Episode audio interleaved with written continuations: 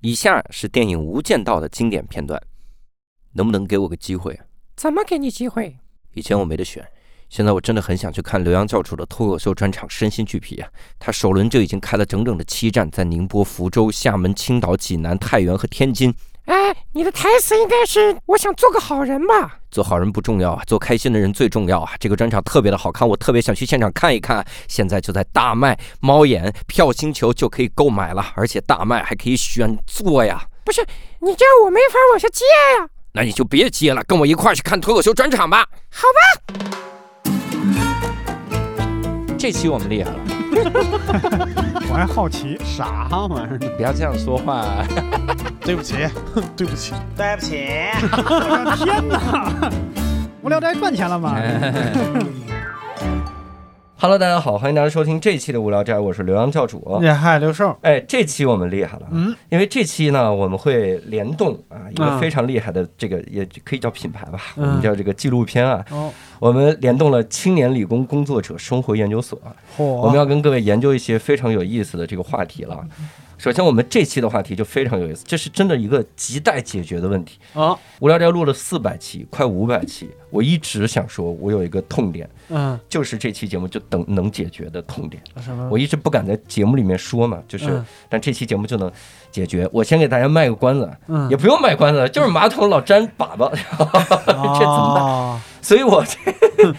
我们先请出这期的嘉宾啊，非常厉害。首先，我们请到第一位是我们青年理工工作者生活研究所制片人谢林老师， Hello，大家好，我是谢林。哎，还有我们的研究员大洋，啊 Hello，大家好，我是大洋。以及我们的执行总导演张泽明。嗨，我是张泽明。哎，好，欢迎三位，欢迎三位。嗯欢迎欢迎欢迎！首先得问一下这个三位啊，能不能给我们简单介绍一下这个轻工所，它是一个什么样的这个节目呢？感谢教主，我会觉得它是一个很厉害的节目啊。我我觉得这个节目的名字首先有点长啊，叫青年理工工作者生活研究所，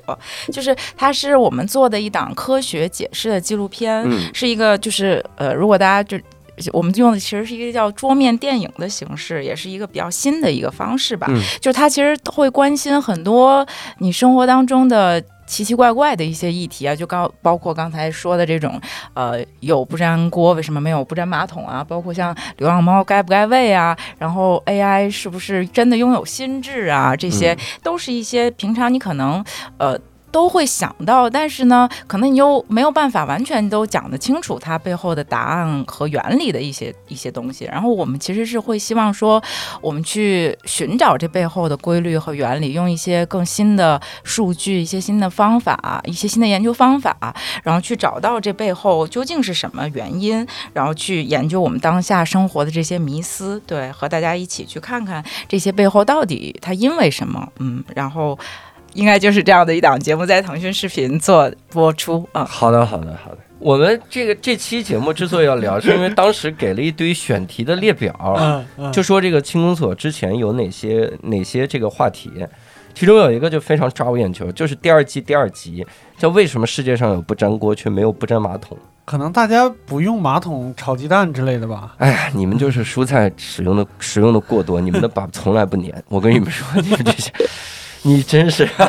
那叫过多，那叫正好。所以 有道理嗯，所以我我特别对这个感兴趣。那我们得先先来个热身，然后再来聊一聊这期节目啊。先给大家出一个热身的问题：嗯你是愿意使用不粘，但是会被水溅满满一屁屁的不粘马桶，不粘啊，但是嗯会溅水，嗯还是愿意使用不会溅到屁屁，但是粘，并且呢被下一个使用厕所的人知道这是你留下痕迹的马桶，一定要这么极端吗？要这么极端？就是一啊，就是完全不沾，但是就是沾满一屁股。 不是，溅满一屁啊股。我的天哪！ 太恶心了，我操！我光是马桶不吓我粘啊一这是跳， 我以为那就是个不粘锅，那不是不粘锅太可怕了啊，溅满一屁股水啊！啊。哦，原来是这样。那我那我我大胆想象一下，我想选那个可以溅一屁股水的那个。啊，我也建议屁股水，我也建议，嗯 因为第二个太太夸张，两对三位呢，三位呢，啊，就是让我非要在这两个里面选，我会选第一 个，但是吧，我也有招让它不溅到屁股上，嗯哎、哦呃哦怎么弄呢？就是吧，你可以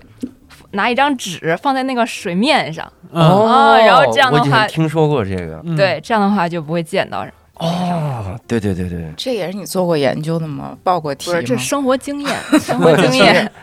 为什么你们都选第一个？啊我觉得第二个挺好的呀，就是你溅水，你有可能溅到尿啊，你屎要吸的话，你不也是一样，就是会喷的到处都是哦。吗？但人家以后知道这是你用过的，多没尴尬关系啊，。你在哪上厕所？你在你在家上厕所也没人关注 你啊。哇在哦家上厕所就更危险，因为就是到后边刷闻还是你自己刷呀。嗯，嗯，就大家一进来，哎，张哥最近便秘啊， 哦你怎么整？ 然后你也可以一边出来，然后一边说：“哎，谁也上厕所没出干净。 有道理，这是导演和研究员的差别。对，因为主要是 可能导演总想认识其他可人，能通平时过肉各食种各样的多吧方对通是式。过这种方法认识其他 人，或者被很好认识很好很好嗯，哎，而且我刚才想，我为啥要大胆假设呢？我是大胆假设以后我能买得起那个冲屁屁的马桶，就是哦，就是那种那种可以可以冲水的那种。那那那其实溅在我身上也也还好，它可以洗干净。谢老师没选，你选第一个，选第二 个。那我还是选第一个吧。好，你看啊，现在只有张总愿意让别人认识他，呃留下一些信息不好张吗？总真的是好好 好，平时是都跟小狗玩吗？只不过用这种信息来认识彼此。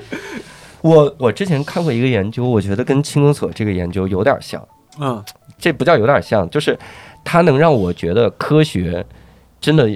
用到了嗯刀刃 啊上，，到这儿或者实用领域用的特别好。 OK，那个这是当年日本日本有一个节目做的，嗯叫如何让屁快速离开身体，啊 OK，就是因为很多人他放完了之后，其实周围还是团着的，嗯就是你在你附近还是能闻到你身上有这个屁味儿的。嗯他说如何能迅速让屁离开身体，嗯他做了很多实验，他中间有一个是在排气的同时后空 翻，那感觉就是这个屁劲儿太大了。发现更均匀了，发现那屁更均匀了， 均匀的分散在了头部。我天！哦然后比如说放完屁立刻往前跑， 嗯他试过很多这种，后来发现应该怎么样？一边要侧身跑，嗯，侧身跑的同时，然后用不停的用手来拍打，哪儿呢拍打臀部，哦，拍打臀部。对，就是这样能迅速让屁离开身体。但我当时看了这个结论，我就在想，别人一看就知道你放屁， 对 呀、变成了一个招牌动作。所以 我是觉得这也挺好，但是很有用啊，很有用。他真的，啊他做了做了大量的这个实验，就告诉你这个东西。嗯他第一次解决了我在生活中的一个，就我觉得科学不可能，科学的光芒照不到的角落。嗯，就是解决了这个问题，他解决了吗？他解决了。哦，漂亮。后来我放屁的时候，我就 我就想那样就能离开身体， OK，但是我不让他离开，我只是不选最好的方法。所以我们得问一下几位，这能不能给大家科普一下？就这个不粘马桶，那它的原理是啥？也就是真的会有不粘马桶，对不对？”我觉得这个不粘吧，都是相对而言的不粘，哦就是没有绝对的不粘。你想不粘锅，它有时候还会粘呢，嗯，对不？对？对。就然后我那不粘锅得开锅呀，那我们马桶是不是回来也得擦一擦、烧一烧？哦，，烧着加热，好啊，人不人烫了不在上面上，它绝对不粘，很好很好。对，但是这种马桶吧，你们一般买不到，就是都是飞机、高铁上那种嗯哦，啊。但它的抽材真空那种，啊，对，但它的材质吧，确实跟不粘锅是一样的，啊、就是用它的学名来说，就叫聚四氟乙烯，是一种哦高分子化合材料。嗯，然后呢，其实说白了就是一种塑料，哦嗯，哦就像一层塑料膜一样贴在那个锅上或者那个马桶上。嗯，然后其实不粘锅大家也能知道，就是如果用旧的话，一撕就能撕下来，就是一层膜嗯，啊。然后那个马桶也是，就是这样一层膜。但是你们会不会好奇，就是这种什么都不粘，它怎么往锅上粘，怎么往马桶上粘？嗯，对啊，嗯，啊，那就是一面粘一面不粘，不也不是。也不是吗？啊、对嗯，就是它会先对那个马桶表面进行喷砂处理，先给它弄粗糙一些，嗯，然后它就会再喷上一层，就是中间物质，就哦像胶水一样，哦就是它能跟马桶粘，然后也能就是结合到那个不粘涂层，我天然后它再再用那个喷上不粘涂层之后，再用高温烧结，等于它是一个物理过程。嗯。嗯，就是这个这个涂层是不是特贵啊？其实还好，就是嗯，它其实常见于。比如什么航空啊，一些零件上面都会喷涂这种东西，嗯，嗯，就是嗯运用到生活当中比较常见的就是不粘锅，然后不粘马桶吧，确实目前家庭里边还是没有这种的。对，一洁厕灵才多少 钱？对刷了才几几块 钱。对，关键谁也不想让自己家马桶是这种，对，然后灰不溜秋的，你家里凉放个这凉种的厕所坐也很上奇怪啊。哦，对哦它喷完就是那个颜色。不，它喷它只能喷涂在不锈钢上。对哦我刚哦才不讲锈钢了，就只能是这个颜色呀。哦那没人敢在我们家上马桶，以为我把高铁马桶偷回来了 吗？你刚刚说高铁上不粘，但我有好几次其实看到高铁上是粘的。对，对刚才我也在想这个问题，就是你想不粘锅，它用久了，它那个涂层就就是就老化了嘛，它能揭下来，然后我们就换个不粘锅。但没见过高铁和飞机真换马桶的，，对，拆下来换一个，不是你是没见过的，人家不可能当着咱们面儿 去。旅客们，现在这节车厢别用，我们换个马 桶。刚才那马桶粘了，大家大家看你是不是粘了？我们换个不粘， 从来没 有。我们要换马桶了，请你们打打开遮光板，然后收起小桌板，调直座椅靠背。 这么郑重吗？换马桶， 太夸张不了 是，。但但它也不用整个换嘛，它主要就是换个涂层是吧？就上面的涂层，把它抠掉，重喷重一下新涂一个，不是？ 抠掉。 但是它还需要高温，就比如说三百八十度的高温才能给它们烧上去。就现在在厕所开个火锅是这个感觉。太可怕了。 那我想问，为什么大家第一开始会在意粘不粘马桶这个呢？或者要做这个选题，契机是啥？啊，我觉得就是我们轻工所来说，就是促成一个选题，它是多方面的。那比如说我们作为研究员嘛，然后就是会善于发现生活中的一些小现象、小问嗯题，然后我们就把这个问题提出来。大家要喜欢，我们就去做；嗯大家要是不喜欢，我们就算了。嗯就这个显然就是大家都非常喜欢。我我是想到了之前那个彭浩翔拍了一个电影儿，嗯什么来着？里面好几个小片段那种，有一个片段是陈冠希演的，叫《嗯功德心》。嗯它里面特别短的一个小故事，就是我每次去小便的时候，我都挑那个那个蹲便的那个地方去小便，嗯哼然后我会把上一个人没没冲干净的便便用尿冲干净。嗯哼，我很有公德心， 就是这么一个，就这么一个片段，但是印象太深了。对，我我我在想，会不会是因为那种受到了启发，觉得如果不粘的话还挺干净的那种？嗯嗯，还是有道理的，因为为什么？因为它如果是温度高一点，它反而好给它清洁掉；嗯哦要是凉水的话，反而不容易。所以尿液的温度比较 高，对，还是跟你的体温差不多嘛嗯有。道理。我发烧的时候，我就到处找工作。是做功德事情。那你们确定一个选题之后，如果要开始做，那怎么入手呢？我觉得这个好难、啊。比如今天我们要研究不粘马桶，那我就直接就去琢磨嘛，就坐那儿硬想嘛，还是有什么流程啥的？就是大量搜集资料，嗯，嗯，就这个事儿太重要了，就是各种网站，就是全部都得都得看。一般会先去什么地方收集呢？先去知网，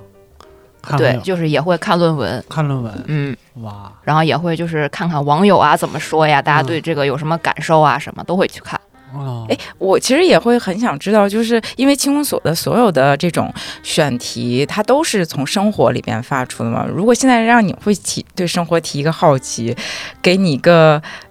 提问的机会，你会觉得什么样子的问题会希望大家能够去用科学的方法去解答呢？只是解答吗？找到它背后还是的。找给我们解决 呢？只是解决决我们可不一定 都能做得了。啊，那就得想一想啊，想一想啊。我突然想到一个、嗯嗯生活中一直没给我解答的一个，嗯为什么下暴雨的时候我开车出去，第二天我车还是没有洗干净呢？就是我车有的时候停在路嗯上，或者停在路边儿，它明明在下暴雨，这北京市今天下暴雨，但第二天你发现我的车上是一块儿一块儿那个点子，嗯，它还是脏的，尤尤其是有的时候是那种，就是雨打沙滩万点坑那个哎沙滩坑那个感觉，明白。嗯，嗯，它不是泥沙点子。对啊嗯泥沙点，它不是应该是暴雨，它完全冲洗掉了吗？嗯这是我特别好奇的，这就是我在生活中的一个最大的好奇，嗯，希望可以把这科个学选能题记下来。 够记下来。就光记下来是吧？ 就记下我觉来得。是不是跟流体有关？对，而且其实我觉得是不是北京空气太脏了？啊，有可能。对哎呀、呃后来告诉我一个答案，嗯是不是？后来告诉我说，你如果用不粘出门儿， 好好好，不粘解决一切，是不是？嗯我不锈钢的车油开 了，我开出来我就看闪瞎陶你们瓷。车，我这我有点我这重。我这车路过一磁铁，这把所有东西都给我吸上了，太可怕了。真的只能记下来，因为确实是这个研究，它不是一个就是拍拍脑袋就能想出来的。嗯，肯定是他我，所以我们好奇的就是像这种研究，它它整个的这个过程应该是什么样？我们还是说回到那个不粘马桶的这个地方，嗯好我们在那个纪录片看到有一幕是在厕所中先得对照大便分级表，是吧？对这大便分级是个什么怎么样的东西？啊，它这怎个么叫 分级？十八岁以上的和十八八岁岁以下，啊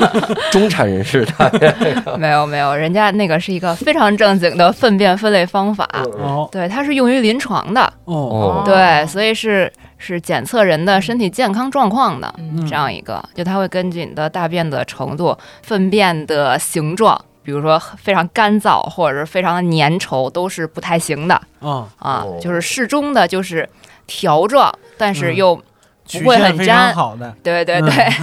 就说明你非常健康。嗯，呃，条状又不太会粘，就说明很健康。所以最后不粘马桶，这个是最后教大家怎么吃， 健康的状态。怎么运动？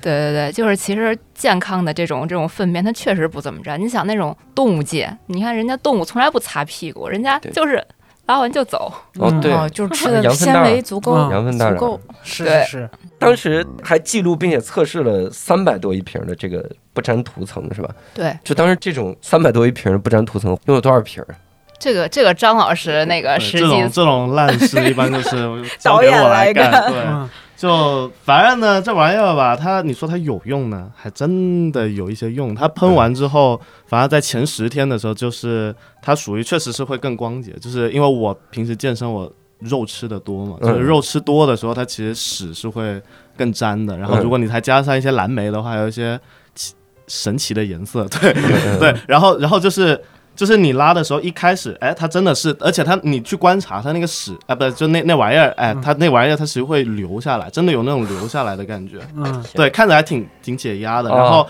然后但是过了十天之后呢，嗯、就这个我确实当时片子里没没没说啊，就是。这玩意儿后面就是清理起来还是有点恶心，就是就是它过了一段时间，它那层 膜它会自己变黄，然后你就会发现，就是你厕所的壁会有那么一段，就一圈突然泛黄了，然后再你再冲几次厕所之后，它会掉落，就是它会有那种哦脱落的感觉。哦，然后就是形成了一种更更更恶心的一种粘不粘、粘不粘的状态，它就是有一些飘在水上，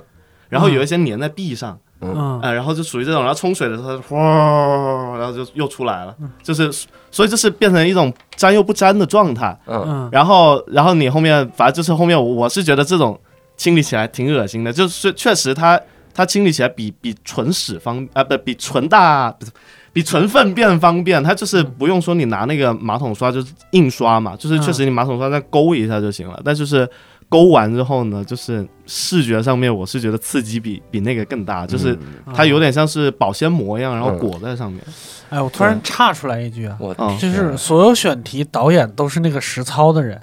那你对选题有没有一票否决权？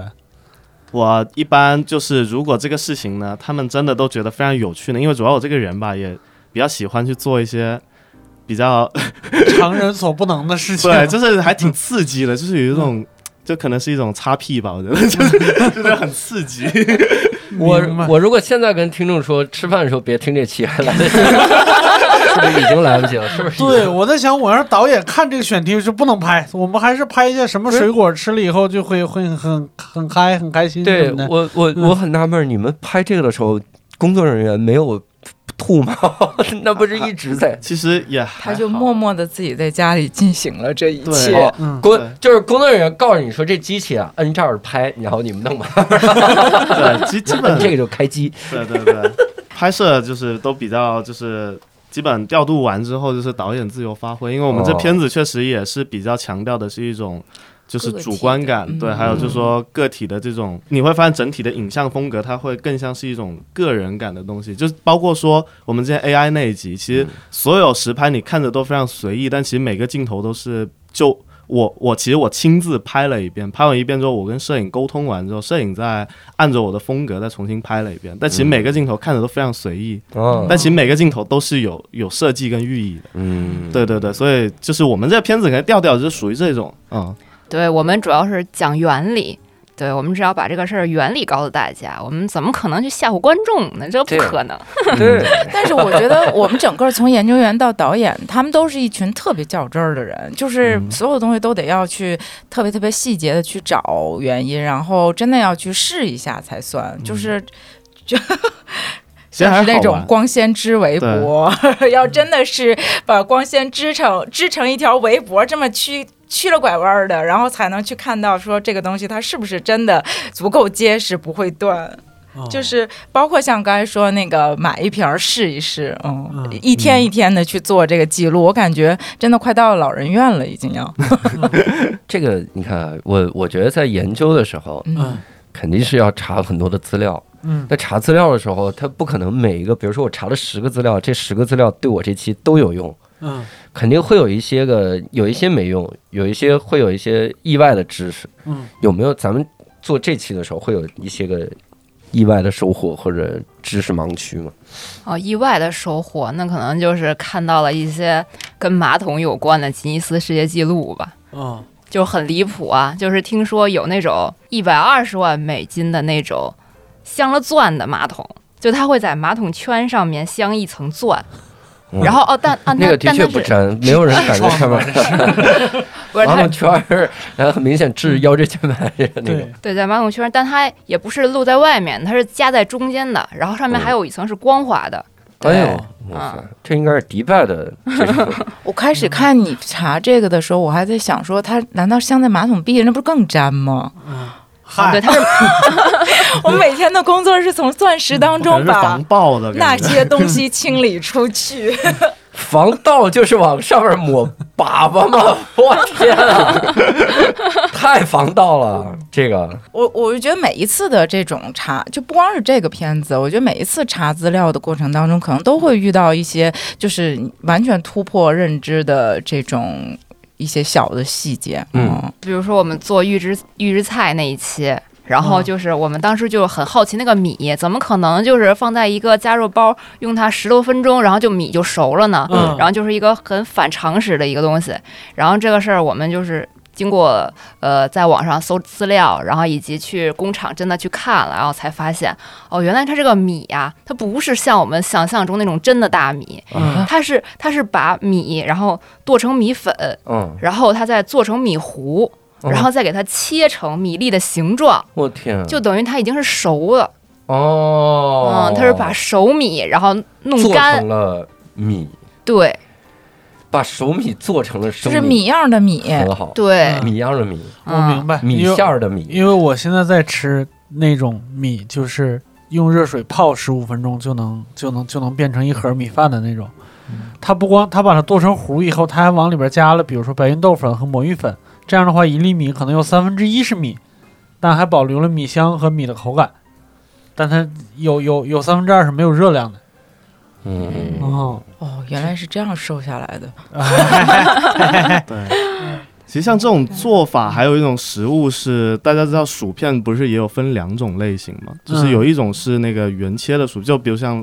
能说品牌不是不是乐嗯事，乐事它不是有那种袋装的跟那个罐装的吗？啊哈，对，就你们会觉得他们是怎么制作的吗？你们觉得这两种？嗯袋装和罐装啊，对，嗯做的时候就是先往罐儿里堆齐，啊，然后掉到那个流水线拿袋儿接上。嗯 对，我瞎扯 淡。对你哎，说到这儿，对我它就是我我突然想起来我要问啥问题了。嗯为啥薯片袋儿装的就可以薄切，但是罐儿装必须是厚切带棱儿的那种？对，因为其实它后切它并不是切，它它的做法其实就跟再制米是一个道理。它哦其实你吃的是土豆粉，你吃的不是土豆。就是罐儿装的是吗？，对对，所以你没发现罐装的它的土豆片都非常的规整嘛，哦它的形状一模一。样。就因因为它就是先把它是挤压制出来的。啊对对压制啊完之也后切片，然后再蒸，所以它的统一化做的非常好，它就只能就可以做成一罐。它是蜂窝煤，那它会不会热量更高啊？对，因为它更瓷实对感它觉密密度会瓷实，也但不一但定，它但是它可以添加其他成分，哦它就变成把把淀粉，比如说降低，然后它可能添加了其他成对，分。说不定它也也可以做低糖的，也有嗯可以。嗯， 对，我们我们聊马桶，嗯聊着聊着突然插入聊到薯吃片 儿米饭， 很好。我们就是要告诉大家，就是我们为什么粘？还有上次大家去那个代糖的工厂去探访，就那个也让我挺意外的，就是完全就是，其实他们就是你以为就是这个就这个这一瓶饮料是怎么就是味道是怎么调配出来的，糖是怎么调配出来的，就是一点儿一点儿试的那个啊过程。曾明你来讲，我觉得那个也特有意思。那个当时我们让他们现场配了一个什么柠檬红茶嘛，嗯对，然后首先呢一个比较刺激的点就是它它首先东西全部都是，但我觉得这个也不不意外啦，就是柠檬红茶里面也没有柠檬，没有红茶，也没有冰，什么都没有，这这就是啊啊，你你你觉得很很那个那很意是外吗个什么呀？它就是那个加点水，加点粉，加个精油，倒倒倒倒倒，真的就是味哦，道，就是那个味儿而已。嗯，对，但但哇说它还有颜色嘛，加色素嘛，对。哦然后，但其实我们一开始会以为说这个饮料的配比它是非常讲究的，可能就是会几克啊几克啊，然甚后至那个配方都锁在那个保险柜里面那 种，就不能让大家知道。对，包括可口可乐之前不也这么说嘛嗯？但其实就是这玩意儿，就是它他们配完之后，包括他们的就是。就是鉴定方式也不是用机器鉴定，它就是人，哇可能就安排十十个人那里做，然后十个人都觉得这玩意儿这配方这样喝好喝，那大家以后就这么调就过了。就过了。嗯但其实这就是人的精度，就是哦人去感受这个点，就是他。其实你最，其实你你可能一开始我也会觉得他好像特别特别草率的一个感受，但其实最后你还是尝到嘴里，舌头的那个前甜后甜的那个味道，就是你只有人自己去感受这个东西，而不是说去那一个一个数算出来的。嗯哦有的时候就是科学是一个所谓一个一个数算出来，但是那个东西它有的时候是那种精度，它赶不上人的真正的那个感觉。我我觉得这本质上确实是一种让我会觉得非常非常意外的一些东西。哦，所以之前说可口可乐的配方，全世界就七个人知道保 保险箱的密码，啊放在保险箱里。可能打开了就是俩字儿尝尝， 尝尝 一个字儿，我天！我怪不得他们说那个百事可乐和可口可乐，说有的人就说总感觉百事比可口可乐甜一点儿，嗯他说我能尝出来，嗯然后有人说不可能，双盲实验测的根本就尝不出来。嗯但我现在信了，有可能就是尝出来，嗯，因为百事有可能配方那几个人他口儿比较 重，他就是他这好喝，他就甜一点，那非常有可能啊，我觉得嗯我这个这个挺长见识的哈。咱们说到那个吉尼斯世界纪录的时候，其实我们也做了一些功课，我们查了一些跟马桶有关的吉尼斯世界纪录，也可以来聊一聊。比如说第一个，一分钟打破最多马桶记录的人，一分钟打破最多马桶记录的人，对，这个人他就是他他拿头嗯去啊，砸打破，砸木质马桶座圈儿，嗯，就砸这个，你觉得一分钟能砸多少 个？不他为啥呀？他啊、我想 想啊，那我我就嗯他为了吉尼斯世界纪录啊， 这很难吗？ 这很难吗？找为了记录而记录。拿 好，头砸坏不好砸的。那我你要大是你大先胆砸一个，你大感胆受嗯猜感受测一下，十五个很好，他四十六个。吧。零七年德国的凯文雪莱，嗯雪莱不写诗之后，然后就开始用头 砸木质马桶座圈儿，怪不得诗好多写了一半儿。然后他一分钟之内砸坏马桶座圈，记录四十六个，嗯这个非常厉害。嗯还有第二啊，再让你继续猜啊，好，这我怎么这怎么描述？人类历史上头一个被大便憋死的人是憋了多少多少天憋死 的？是吉尼斯世界纪录头一个。头一个，这是吉尼斯世界纪录头一个被大便憋死的人。那那我我我我出于人文关怀，我希望他少受点罪。我说十 天吧，三年， 三三年，这有点吓人。那这三天三年他吃东西了吗？肯定吃，啊 要不然哪来的大便？他叫哎，三年没吃东西，他是世界上第一个被饿死的人，他不是第一个被大便它大憋便死怎么的，取出来？对，好残酷啊，确实哦是啊没啊取出来憋死了嘛。就是活活憋死，但三年才憋死。我我知道，我看大长今的时候，嗯，那个宋什么宗嗯中宗，嗯就是他们那个中宗，就是嗯嗯结肠憋死的。结肠嗯癌，大长今说：“我给你把肠子拉开，把屎取出来。”然嗯后他说：“不。”然后就憋死了。 他说说完不就 死了？那不是感觉放出了一个小屁。 他是约叫约翰，这是一八九二年美国德克萨斯州的一个人，他先天的巨结肠病，死的时候呢是三年没有大便，然后创了吉尼 斯世界纪录。我真觉得这个吉尼斯世界纪录，人家也没想着去创，对肯定就是一听说这个事儿，说这那我们把它收进吉尼斯世界纪录 里。这是人类史上第一个被大便憋死的人。然后还一个，这个是一个很好的吉尼斯世界纪录，这个嗯咱们也能去超越一下。啊，就是世界上收藏粪便化石最多的人，收了多少块儿？收了多少块儿？这是来自美国的乔治·弗兰德森，他收集了一千两百七十七块史前的粪便，获得了新的吉尼斯世界纪录。我这个如果我说一句，他应该是青史留名，这应该没有任何 争议哈。好嗯，那反正我们也都是就是脑力工作者吧，嗯，可以说是这样。那想问一下各位有没有在马桶上有过哪些灵感啊之类的？就确实我每天蹲的是挺久的，就是就光蹲，啥灵感没有？不是就是蹲的时候，就是因为难你怪你会觉得一一方面厕所它确实挺宁静的，它很嗯适合思考。嗯， 哎哎，对我我插一句，你你长时间蹲马桶的时候，你蹲马桶的时候喜欢开着灯关着灯，我就看那个就是外面的光，看手机。光线。对对对对对，如果是对如果手机太暗，还是它是开着灯。我嗯我我我想插一句是啥？嗯，嗯就是我有的时候会把整个厕所的灯都关了，然后门也关了，就纯黑空间中我蹲马桶，嗯，我觉得那个时候灵感是最多的。就我也不看手机，我就是空想。嗯 OK，我觉得那个时候灵感是最多，但嗯没有灵感，就是是没有任 何哦没有任何一个本没有子任是何在那灵儿感写出来的，没有任何一个，但是会有会有这感觉，会有就哎一是 种自我满足感。感觉尽力了，我都已经把灯关了，我尽力了，我其实你下次可以再加上用那个热水直接冲，冲因为啊我家的冲的那个地方跟拉屎的地方它比较接近，就是嗯所以我因为你嗯你对一边上厕所一边对头洗顶上澡，对就是花为洒了因为有时候对你家马桶不可能粘，你像冲干净。对顺便可以冲干净嘛， 很好对对对，很好其实也是因为所谓流的热水嘛，然后嗯其实它可能也因为它从你这里流从头上流的时候，它其实是会让你的就真的确确实有那种血管的流动感，就确实哦会你对你的思考会有你哎追求的是不是那种在瀑布下面修行的和尚的那种感 觉？对，其实挺舒服的，就是在那里挺舒服的。那我有一个问题啊，那你们就是在蹲在马桶上就是思考，那你们这个思考的过程会不会影响你们这个排出的过程呢？会，我毫无我我毫无，嗯，毫无吗？对我我我完全不影响，我这是两个系统，啊、啊，我我觉得甚至时间长了以后，我我也有那样的习惯。你哦我嗯其不实知道六兽生理构造，我是用大脑思考，你呢？对， 是哦职场吗，但我但我也是用大脑控制肌肉，就是时间长了以后，我会就是拉屎的过时间会变长。对、哦哦我也在有想这有道个理问题，这个哦这就个是有你道可理能越思考，然后就越忽略了。呃有道理有道理，嗯，这个的确是嗯因为如果我专心的时候，我会铭记他这个感受，我嗯大概对这个总量有一个预 估，但我思考的时候，我就会忽略这个预估总量，嗯我就总觉得它意犹未尽。啊，明白，就总觉得还有我各位，我为了照顾大家吃 饭，我是这个，我很尽力了，对吧？我就总觉得还有余量，尚有余量，嗯但我总是高估存量，嗯，也是最后啥也没没蹲出来，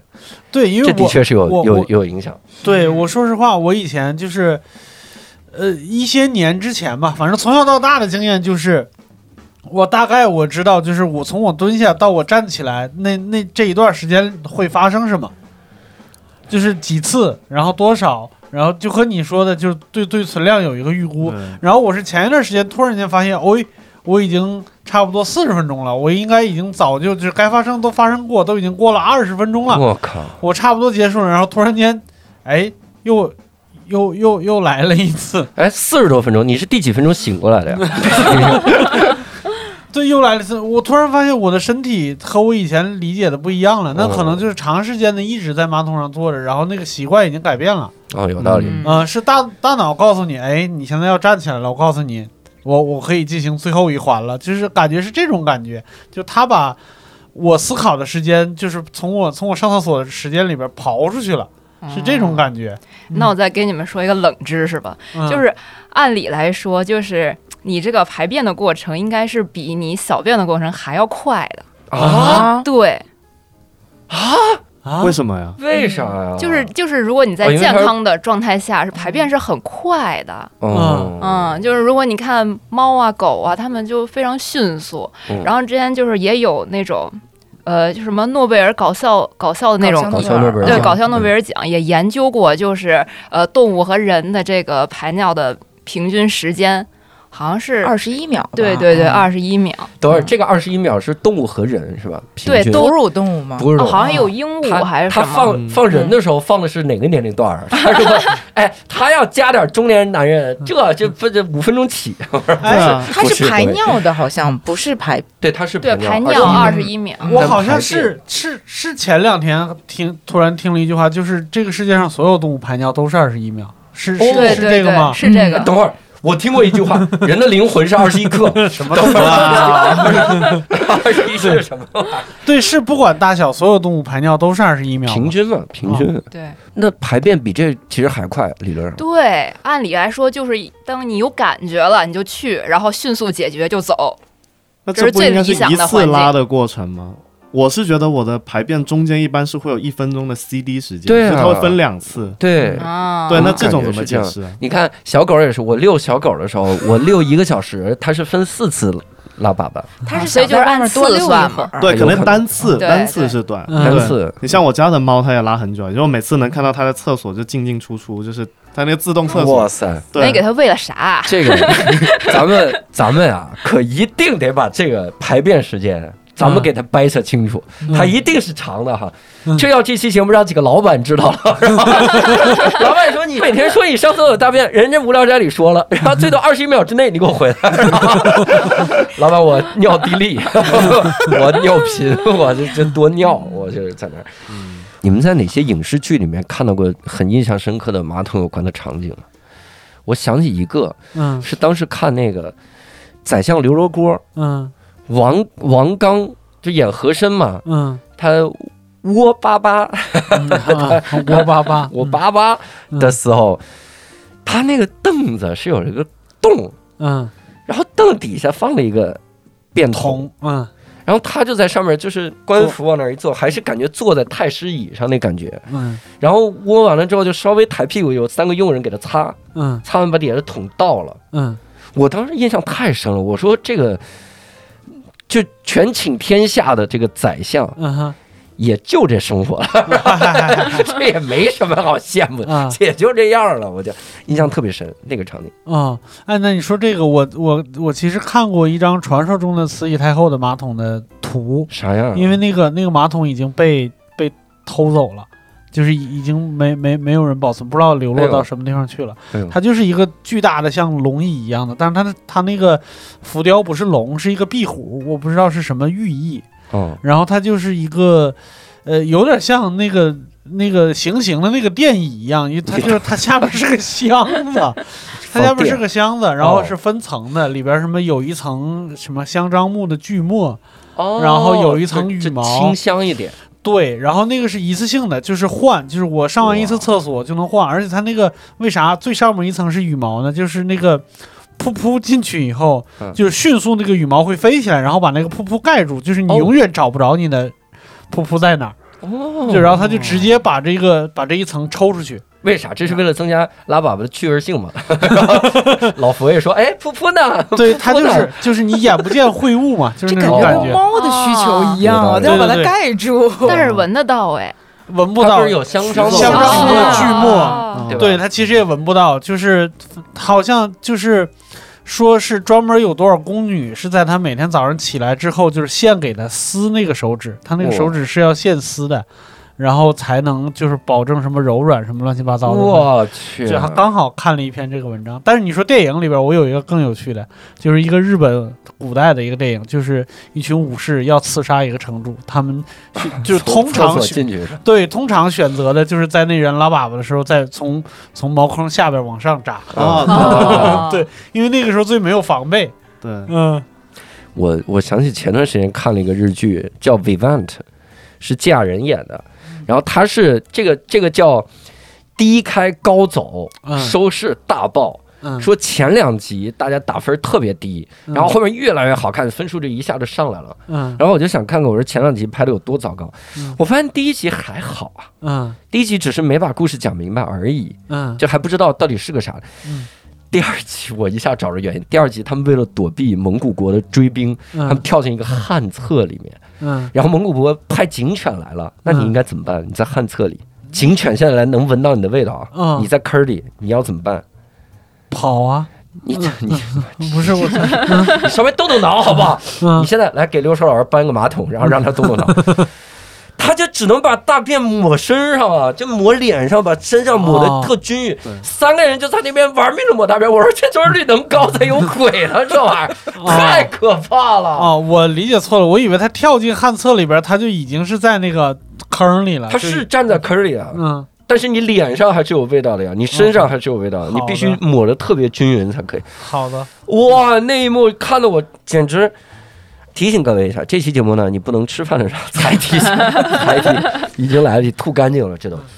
那是我影视剧里很印象深刻的一个场嗯景，但是那个好像跟马桶一毛钱关系都没有。对，但确实粪便是有很多信息素，其实就是它有嗯很多的很好的信息，包括说现在不是也有一种研究是说，就是在马桶里面，然后连接你家里的一些 家居，啊然后因为马桶有很多信息，比如说它连接的是你的 冰箱，那可对它可能就是因为现在不是有那种健康马桶嘛，就能嗯根据是你的粪便，然后检测出你现在的身体状况，因嗯为其实也不难，我的粑粑稍微粘了一点儿，然后冰箱把肉都扔 了，它就会推荐你今天你适合吃什么，哦真的 有，真的有。冰箱冷冻室自动把肉棒弹出去了。 我这马桶还吃肉， 对他可能就会让你吃点什么多 多纤维一点的，比如说那个芹菜啊什么的，好对，就会推荐一些菜给你。我冰箱羞只辱有我。草，对， 对，我我是突然想起之前那个周六夜现场，就 S N L，它里面有一集短片，他研究了个什么马桶， 叫做他那特别恶搞弹射马桶。嗯为啥呢？他说有很多独居老人，然后他他不知道自己什么时候会死，嗯然后他坐在马桶上的时候，如果死了，那你大家进来发现你裤子还脱一半儿，然后你这还拉粑粑的时候死，多难看！所以我们有弹射马桶，专门为那种死在马桶上老头儿设计。我天，太邪恶了那集，就是有一个人嘣儿一死，嘣弹射到床上，专门往床上弹。 那是我印象最深刻的马桶，太神奇那了。那那裤不子关门儿裤子吗也还是对啊，它后在面还床有上不穿裤子就合理。 对它后面还有， 它后面还有，就弹射上去了之后，还会帮你扔点什么裤子，扔点什么东西下来哦，盖一下， 天哪很奇怪。我们最后一个问题啊，就是如果大家设计一款马桶，就现在的这些个马桶，你最想为它添加什么样的功能？我先来，我嗯最想就是我我不是想设计，我是呼吁嗯所有的公共场合的马桶都应该能播放音乐。嗯，就是我一坐上去，它就爸爸的爸爸，这样不是然后还能 摇是吗？摇是不是不容易粘？你自己走，有可能是摇匀了呢。摇匀也 行，它也不像粘。嗯 我因为有的时候你你上公共厕所，你真的很尴尬。你比如你进厕所的时候，你跟你俩朋友一块儿进厕所，然后他说那个，那你你他小便，然后你你要进去嗯嗯，嗯你进去嗯的时候呢，你真的不敢使劲儿，嗯但他又特礼貌，他在外边等你， 那你就真的很尴尬，你只能小心轻放。 这次咱们真的照顾听众的听感，词儿的语言的极致，你就真的是只能小心轻放。先用手接住，然后放轻轻放那儿。我有的时候真的很尴尬，但如果他有特别好的音乐，我就觉得没事儿。嗯哼，死亡金属，火我在里面拉肚子没事儿，我在里面 我在里面炸了都没事儿。我啊天，我我特别希望他放音乐，我所有我都应该有。对你这么一说，我想起我看过一个短视频，嗯就是一个男生，就是老外啊，男生想给女生求婚，然后他们在飞机上，然后等于这个一机箱都是他们认识的人，然后但是这个女生进上厕所了。然后，然后声音外面特别就大是男生已经跪好了，然后大家都已经就是准备亲朋好友准备拍了，然后现在在厕厕所里久久不出来，然后然后还会有很多声音， 然后哎，这听着太像 S N L 了。哎这多崩溃啊！是，所以我希望他播放音乐，对，放摇滚吗？对，大声人音乐，死金，放什么音乐都行，只要声儿大就行。对，嗯呃，别放太独特的音乐，呃，比如说吸引人注意力。一阵就啊哎哎哎嗨哎哎哎，砰砰砰砰砰砰砰砰！砰！大棉袄黑二棉裤，这个太吸引人了。而且不一定是音乐，有很多有很多 那个那个厕拉大所便的声儿，啊，对，就放音效，就放拉大便放的声是儿。什么小桥流水那种声音哦，它最起码就是你你小便的那个声音就完全混在一起了。那那真的没必要， 那你不如就放尿尿的声儿呢。对好，嗯这是我的功能啊，我希望它增加的功能。你们呢？都想添加什么功能？我从小到大都特别期待，我以后我如果有房子的话，我的厕所里边是有电视的，因为我超级喜欢上厕所。这跟马桶与毛线关系？ 你希望不，他他在他在马桶上，我也那个啥，我也我也接受。哦就有个啊扶手，一抬出来一小桌板，有一电视屏幕扭 过来，你能在那儿看电视。嗯对，越大越好。这个电视有有什么有什么需要？比如是有线电视还是网络电视？嗯，现在来看肯定是网络电视，哦，你嗯你有手机吗？就有一个东西啊，叫手机，它也能。小嘛。哦，好好好好。嗯，我我我我非常喜欢大屏看东西。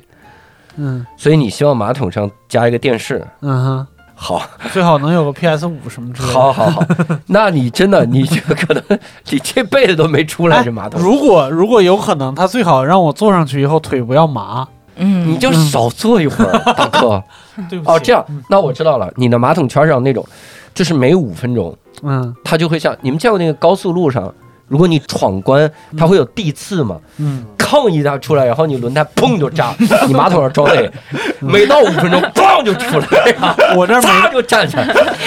我我这儿绝对不马， 我只要上厕所，每到五分钟，你那边砰 就出来。我我那边就响音乐，哎嗨哎哎，他妈奇怪，这厕所。哎呀。也可以拼吉尼斯了。 三位，我们吉尼斯世界上最傻逼的 人，我觉得我们五个人坐在这儿都说完之后，就是最全能的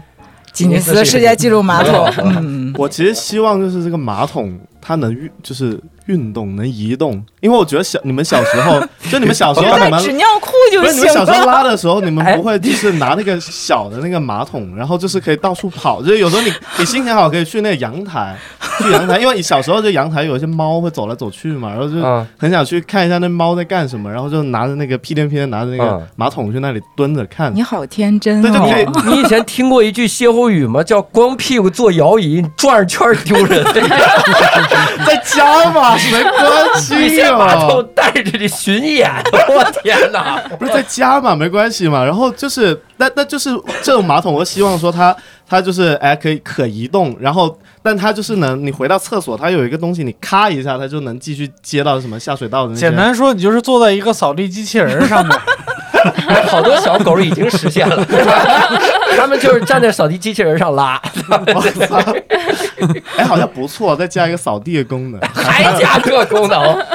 这马桶太难了，这马桶。挺好。对你这个功能有点返祖啊，就感觉感觉以前就是，比如说有一个夜壶啊或者什么，啊不就是专门用来装这些哦？，带轮儿的 夜壶，你需要这个，对，你需要这个，可能比较练 旧了。解决了带轮儿的夜壶，嗯，或者雇四个人抬着你。哎，你是平时生活很焦虑啊，拉拉屎突然想，哎，我家猫怎么样？它不会有问题 吧？然后得出去看看猫去。你家猫太容易有问题，哎娇贵，娇贵，太快了。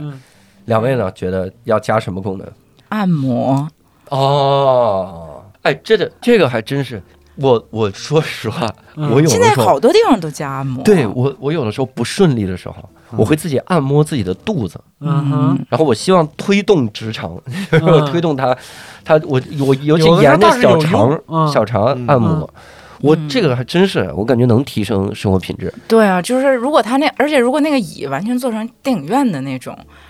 哦，那你这样，你买个电源的椅全身按子，摩你买个电源椅子，然后你模仿和珅那个，你把下面板儿通，然后加上那带轮儿的夜壶，齐了，完美动，很好。然后我给你放一手机播放，哎嗨哎嗨哎嗨呀，上上面还有其实第咱们这功能四，齐了。嗯你们想都是在家用的马桶，我想的是那种公共卫生间的马桶嗯啊，我是希望它特别有一个除菌的功能。哦，啊，就比如说那个马桶圈儿弄完了之后，它能给你，哎，就是杀个菌、擦一擦什么的对对这对种。对，因为现在我不是们有那个电动电动换套的嘛，电动电动换啊，马对桶圈对儿，对对对、嗯对，那个我觉得那个挺好。对嗯挺好的，嗯但那个有一个问题，那个坐上去非常不舒服，嗯就是它相当于在一个本来就不太宽的一个马桶内壁上面又加了一一个一个小、哦像墙一样的东哦西，。以后你们啊就找蹲便，好不好？ 人类科技已经到这个地步了，还不满意？我天！但实际上蹲便确实是嗯更能帮助嗯，这件事情本身。哦然后嗯，蹲便脚会麻，哦，对，很不舒服。对，你少们蹲一会儿。你们你你们你们厕所里边有那个厕所小板凳吗？就是用来放腿的，哦啊，有有把是把腿抬高的，嗯就你坐在马桶上，嗯然后脚踩在那个小板凳上，你腿那就个不麻，不是腿就不麻，就排便会会它拉得更更更快顺畅。嗯这是有科学原理的呀。对嗯，真的呀，嗯真的因为它的还角多高度得就是一个小板凳儿那么高，就大概一拃多，啊？就一十拃多高，十几厘米。好好，不用完全放平，对不对？就是你想起想想，你那个身体的姿势就变成了躺蹲着，蹲蹲着着的其实角和蹲度是一样的哦，但是你不是你腿又不受力，你其实是坐着的嘛。嘿，嗯，咱们真是我天，都是历史学家， 很好很好。好，那我们这是添加了这个功能哈，这都很实用。我那都出地刺儿了，实用在 哪儿啊？你第四儿我给你加的， 好吧？所以呢，也希望各位能跟我们来多留言，来讨论讨论啊，在评论区留言讨论本期相关内容，或者你你跟大家说一说，你设计马桶你想为添加什么功能？然后也希望大家能够多多去关注青年理工工作者生活研究所，在腾讯视频搜这个就可以搜到，然后大家多多去看啊，然后在那边热闹起来。同时呢，也欢迎大家能够进我们的听友群来跟我们一块儿讨论，在公众号“无聊斋”底部点击听友群，扫码添加“无聊斋小管家”就可以进群了。那这次呢，非常感谢三位，也非常感谢听众的收听。那我们本期无聊斋就到此结束了，我们下期再会，拜拜。拜拜。哎嘿，亲爱的朋友们，听到这儿你一定特别的好奇，为什么明明已经感觉结束了，但是进度条还剩一半呢？没错，就是因为我们跟轻工所一共录了两期节目。如果上一期我们意犹未尽的话，接下来我们还有半期，这半期呢会给各位聊一聊汽车安全方面的问题，不要走开，继续收听哦。Hello，大家好，欢迎大家收听这期的无聊斋，我是刘洋教主。那嗨，刘寿哎，这期我们厉害了啊！哦，因为这期呢，我们会继续来跟各位这个青年理工工作者生活研究所的英才们， 哈哈，啊我们继续来聊一聊。嗯上次我们聊了一个，也他们其中一期叫这个有不粘锅为什么没有不粘马桶是吧？。对，那这期呢，我们会继续来聊。这期我们就稍微这个挣的钱就感觉多了一点，嗯因为上期我们聊的还是民生，谁家没个马桶，对不对？嗯，那我们这期我们就稍微这个有筛选性了啊。哦我们这期我们上档次了，中产啊。我们这期、我们要聊一聊这个汽车安全的这个问题。哦，我们也是由这个青年理工工作者生活研究所他们第二季第四集，然后衍生开来聊，大家也可以先去看看那个那期节目，也挺有意思，哎，叫《汽车安全：谁是你开车真正的护身符》。嗯，那我们这次呢，请到了第一位是我们的老朋友了啊，就是青年理工工作者生活研究所制片人谢林。好了，我是谢林，大家好。好，然后第二位、第三位都是两位研究员了，我们的研究员宁超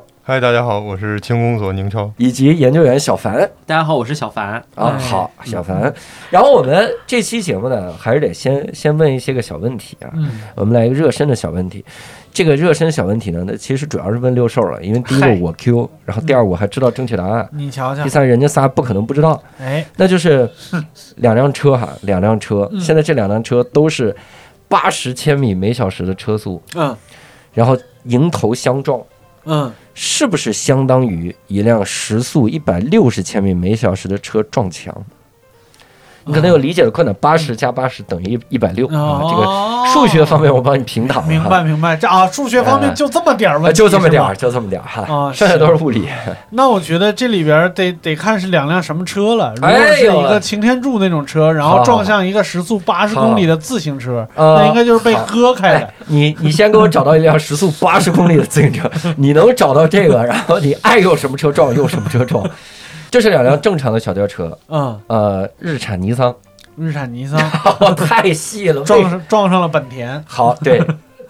那啊我我只能猜了，因为我一个学美术的，我我直觉上应该不止。嗯，嗯但，说实话，我直觉上觉得是对，是相当于是吗？啊一辆一百六十公里每小时的车撞墙，是吗？嗯因为速度，你你这边八十，那边八十，那你这边墙是零吗？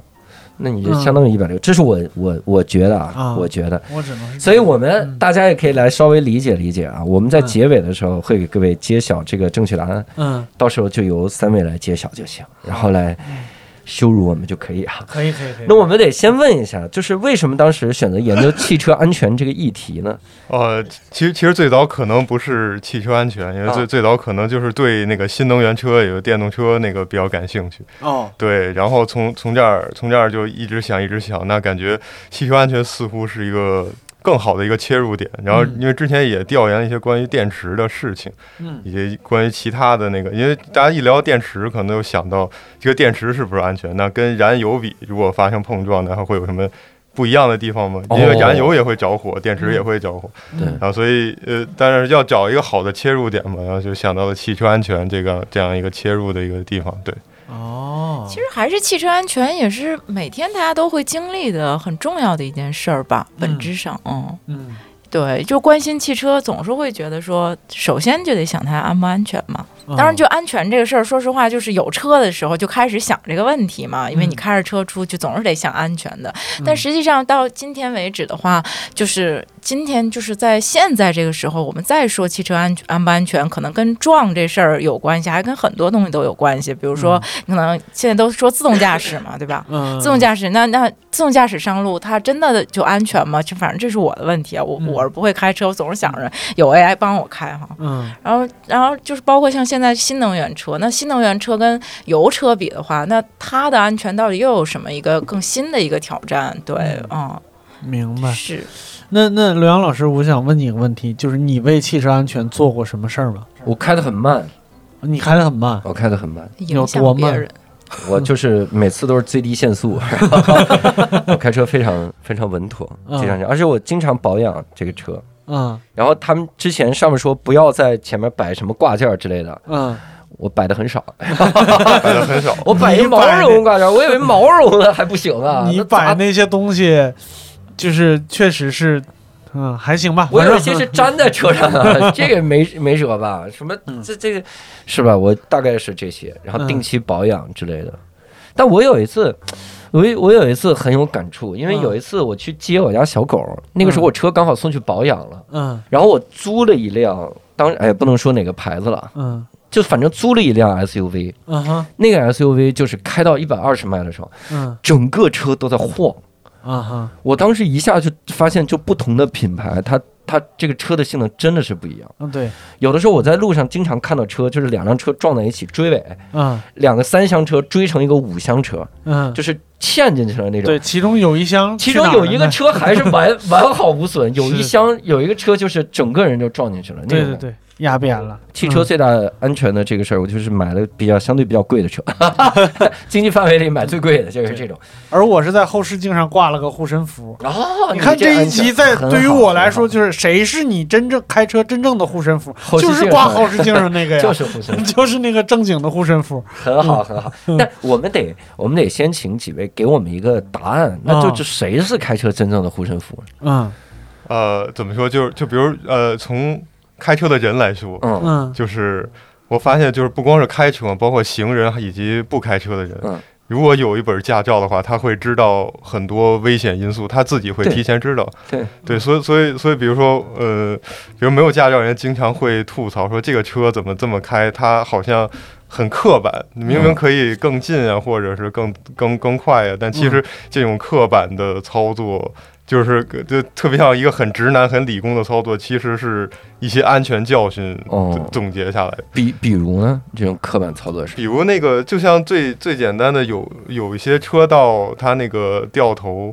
它其实现在道路设计会有些问题嘛，你不得不跨两辆，你就是并线是不得不同时并两条线才能够按照导航正确的走。嗯然后这个对时候，这个时候其实安全的做法应该是硬开过去，然后让它重新规划路线，其实这样会更哦安全，但是这样会。然后他坐在副驾驶的，比如一个没有驾照的人就会吐槽说：“你你那个你是不并是过去就行。你看，你看老司机都能并过去，你怎么并不过去？那对其实其实这个这是有一定的隐患的。对对对对，哎，我那我真想到一个，嗯你像这个宁超说这个，我、嗯我想我经常在街上嗯看到前面有人，就别比如说旁边车道别了他一下，他立刻别到别的车道的时候，嗯我就反复的我自己默念，然后也跟我老婆念，嗯我说让速不让道，让速不让道。嗯以后有人别你的时候踩刹车撞就撞了，嗯但是你一旦别过去，那就是连环的撞车，嗯那就完了。就是一定是让速不让。我我我有的时候会告诉自己这个口诀，嗯，这比你的护身符靠谱多了。嘿，瞧瞧，所以第一个是这开车的这个人的一些个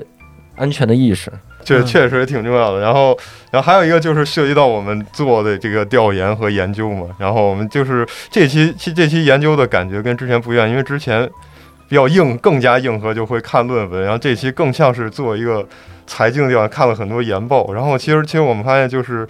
呃，企业的标准和国家标准，现在其实对于这个汽车安全来说是非常的有效的。就从统计上来讲，它是有效的。嗯对，也就是说一辆车它给你做的足够结实，然后当有首先是一辆车它不容易撞，也就是说你操作它的时候，你有足够的反馈，每一个角度、后视镜啊，你都能看得很清楚，这个座椅都让你坐的最舒服的位置，方向盘是在最最合适的位置，这个是不让你撞。然后另外一个也就是我们通常能想到，就不做任何调研也能想到，就是如果撞了，它能够更结实一些。嗯，一个是撞不瘪，还有一个就是真的撞出特别大的损伤之后，它不起火。这个起火，燃油车跟电动车其实都是类似的，对，嗯大概就是这么三三个层次。对，哦。我我前两天看了一视频，我觉得谁是我真正护身符是短视频，因哦为短视频我经常看到一些个就是开斗气车，然后撞翻了、炸了，哦前两天在重庆还是哪儿，有一宝马不是别那个出租车吗？嗯说是就是那出租车开的好好的，然后宝马就从后面绕过去硬别他，嗯然后出租车就怼到他那个侧面了，然后他直接撞到桥墩上，然后炸了着火了，司机就没救出来。哦，我经常看到这种视频，我就告诉自己就是慢慢开，对， 让速不让道，让速。在在短视频之前是每天中午十二点半，那个北京卫视有一个红绿灯 节目，红绿灯，或者驾嗯校考科目科目三的时候，那个屏幕上播那 些安全事故，就是嗯 那个东西，哇塞，那个那个挺吓人。那当时呃为这期节目采用的特别的这个研究方法和数据收集的方法是什么样的？我觉得一个比较有有趣的就是，我们真的找找了一个汽车去厂，就是红红旗给我们很大支持，然后我们红旗新能源去到他那儿看了一下。他们是怎么做这个标准的？对，一个是实验，一个还有一个就是他们标准两方面去怎么做的。嗯然后还挺有趣的。然后，然后学习一个软件嘛，学习就是他们那个在电脑里去模拟碰撞那个软件，嗯啊每天就在在在在那个电脑上去操作，感觉还蛮有趣的。对，可能这个真正我觉得一个好像清楚一个比较独特的方法，就是先到这个行业内去摸爬摸爬滚打一番，然后。再去进一步的去，呃，比如说找数据也好，找那些统计的报告也好，包括是找一些那个相关的研报也好，我觉得这这块儿可能一个是能提高效率，还有一个是就是真正能抓到一些痛点。对，嗯。嗯，对，就是它这集确实是因为它确实跟行业有关系嘛，就是除了我们真正去查这些数据和这些方法之外，而且就是我觉得去真的去看一看是特别有帮助的。嗯，我我反正之前是我是不知道原来这个真的这个它的这个测试很多是在电脑上模拟了哦各种各样的这种这种方，就是这种叫什么数据的这种。呃，指标，然后去去做这种测试，在真正实车撞之前，对我以我以前也以为就是不停的拿车撞，对，我当时就在想，我说那生产的质量是有参差不齐的，嗯然后有一辆最耐撞的，我下一辆不一定有这么耐撞，嗯，那每辆车难道先撞再修吗？我倒是对工业上没什么那啥，啊，但是我是觉得就是那每撞一次这二十万的车就没了，撞撞五次就一百万没了，这。坐车是一个多么财力丰就是雄厚的这么一个行业是，，所以贾跃亭他回不了。嗨，哦，你他看没，到那一步呢。对，刚才说的那个，就比如这辆车，就每辆车可能会有一些个体的差异，有的嗯耐撞，有不耐撞，然后嗯那其然后最后我们是抽样嘛，抽样，然后那些样品没问题，我们就认为这其实是一个统计学上的一个一个东西。对 嗯对，哎，杨杨老师其实对统计学还蛮了解的。我可以先说一个相对简单的结论，就是就是，比方说你你有一个很大的批量，比如说你可能最终要生产两千到三千辆车，那你最终抽样的这个大小可能是抽三十或者三十二嗯，反正就是抽三十左右。然后你只要你抽的这三十个左右的都合格，那差不多你就可以确定你那两三千都是合格的，嗯，差不多是这样一个比例。然后多半都是模拟碰撞，它其实不是一个多少的问题，它是一个先后顺序，就是我先在模拟碰撞上先验证我的结构没有问题了，然后我再会用实车去碰撞。那其实这个量，呃，其实也会有大量的车会被撞毁的，只不过因为如果我们直接做实车测验的话，那可能前面有些结构设计的就不合理，那它就会不满足那个碰撞的要求。对那我们模拟就先把这些，呃，设计上的不合理先取消掉，然后我们认为它已经完全合理了，再拿实车去检验一遍，这样、嗯这样被撞坏的车数量确实是减少了很多，也是对一对个降低成本的一个办法。是嗯我突然想起六兽那回答，不是一辆车二十万，你花二十万买那车里面还有音响系统，我撞的时候我按音响干嘛？我看喇叭能不能弹出来。嗨，哦，还有一你个的就座椅加热，我肯定要去了。还有一个就是便你宜两千，你花的那个二十万是估计是把那个撞撞废那些车算进去的，啊，嗯对他们要把这个成本也 算算，可能算到了消费者头上。一辆不撞这车其实三千就拿到了。 明 白。哎，我突然歪个楼啊！我刚才突然对那个软件儿特别感兴趣，那个软件儿有直观的那个界面，就是这个车被撞成了什么样子。嗯，对是啊，对对嗯这么强大的物理引擎做来用来做游做游戏不好不好吗？哦， 坐车更赚。对，然后其实这这涉及到一个，就是在计算机上一个非常两难的事， 嗯，就是比如说游戏，我们做物理引擎，就是实时的要有反应。我这一秒摁下鼠标，下一毫秒嗯它就要做出反应，那个嗯那滴水就要滴出来，那个子弹就要射出去，对嗯吧？那个房子就要倒塌。但是但是他们这个仿真。要做到非常非常的精确，嗯它的代价就是非常的慢，就是比如说哦我碰完之后，它嗯可能要算个一段时间，才能把这这个计算的结果完整的运行出来。哦，对，相这它样相当是在用空，在用那个精度，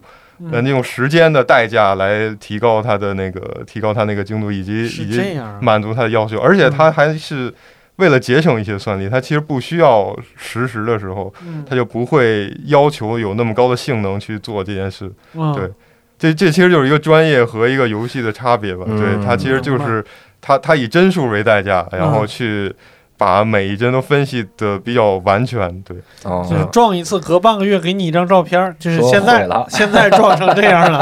而且而且游游戏很多它都是假的，比如它那个破碎的形状，它其实都是预设好的。我记嗯得杨老师做过一期关于游戏的节对，目， 去年我对对对，嗯它其实里边有讲这件事。所以嗯我记得那个真的好神奇啊！就是他们看到说，研究说，嗯如果你玩儿相当于玩一百遍、一千遍游戏，你能会发现，其实有很多镜头它是一样的，你碎哦出来那个渣子都是一样的。对嗯哦，对，就是我们当时其实是是听说以前有有个游戏的物理引擎做的比较好，嗯然后我们就就就真的想试一下说，比如说我同一个玻璃同一个角度我去打它，它是不是每次都碎的不一样？嗯，结果后来我们挺失望的，就发现可能就是三四种样的反复的播放，嗯但但是但是它可能是提，就是说你开了物理效果之后，嗯它的那个碎块儿确实会多点儿，明显一点儿，然后嗯让你觉得好像开了开了它的物理计算是有用的，但哦但其实还是还是以以让你看起来比较有效果为主，它它实际算的有多真不太重要。对嗯这个我我有一个感受是啥？就以前玩那个《极品飞车》，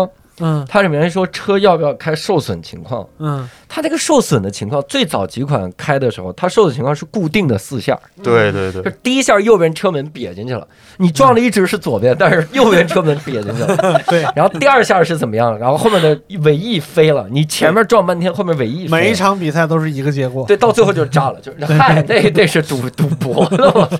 对，所所以游戏中这种预设好的，就可以说它是一个呃比较假，但是呃它可能每一种破碎的结果或者损坏的结果嗯，是符合物理的，但是它嗯可能就是在很多种结果中，它给你循环出几种，那其实跟现实是远远不是这样的。但是嗯你要做汽车碰撞的一个仿真模拟，你肯定得按真的来，那不然这车这车就出问题了。对明，白，所以所以当当我们真正去播放它那个碰撞时，它其实还是很卡的，一帧一帧的往那儿去蹦。嗯，和那个游游戏你你是玩儿很流畅，它其实就是一个时间和一个精确程度，你要你要去权衡这件事儿。明白，反而是要的方向完全不同，完全是两个极端，一个是要真实，一个是要要要体感验的官流。畅，嗯对对对，那你们参观汽车厂的时候，有没有哪些很有意思的见闻能分享一下？其实有有发现一个，就是它就是呃未来汽车的一个理念，就是我们之后做汽车跟之前做汽车有什么区别？比如之前的新能源车，就是我我不管是新能源，就是那个燃油车，就是我一个引擎。提供所有的动力，我通过传动轴以及各种各样的传动系统，把这个动力放到四个轮胎上，或者放到其他的地方。嗯然后新能源一开始也也是这个想法，就是我的电机只有一台电机提供所有的动力，然后把它分配在，呃分再通过传动系统分配在各个轮轮轮子上。然后然后去红旗参观，然后他们现在有一个新的理念，就是我完全靠电来控制，告诉每一个轮儿独立的告诉每一个轮儿它该去怎么动，然后每一个轮儿有一个自己的电机去转，相当于是嗯获得了一个新的理念吧。然后这种比较新的理念，其实如果是查资料的话，因为现代路上开的车，其实其实大多数还是一个比较呃老的观念下生产出来的一个车，嗯哪怕它是一个比较新的一个新能源车，但是嗯像这种比较新的一个制造的理念，其实是要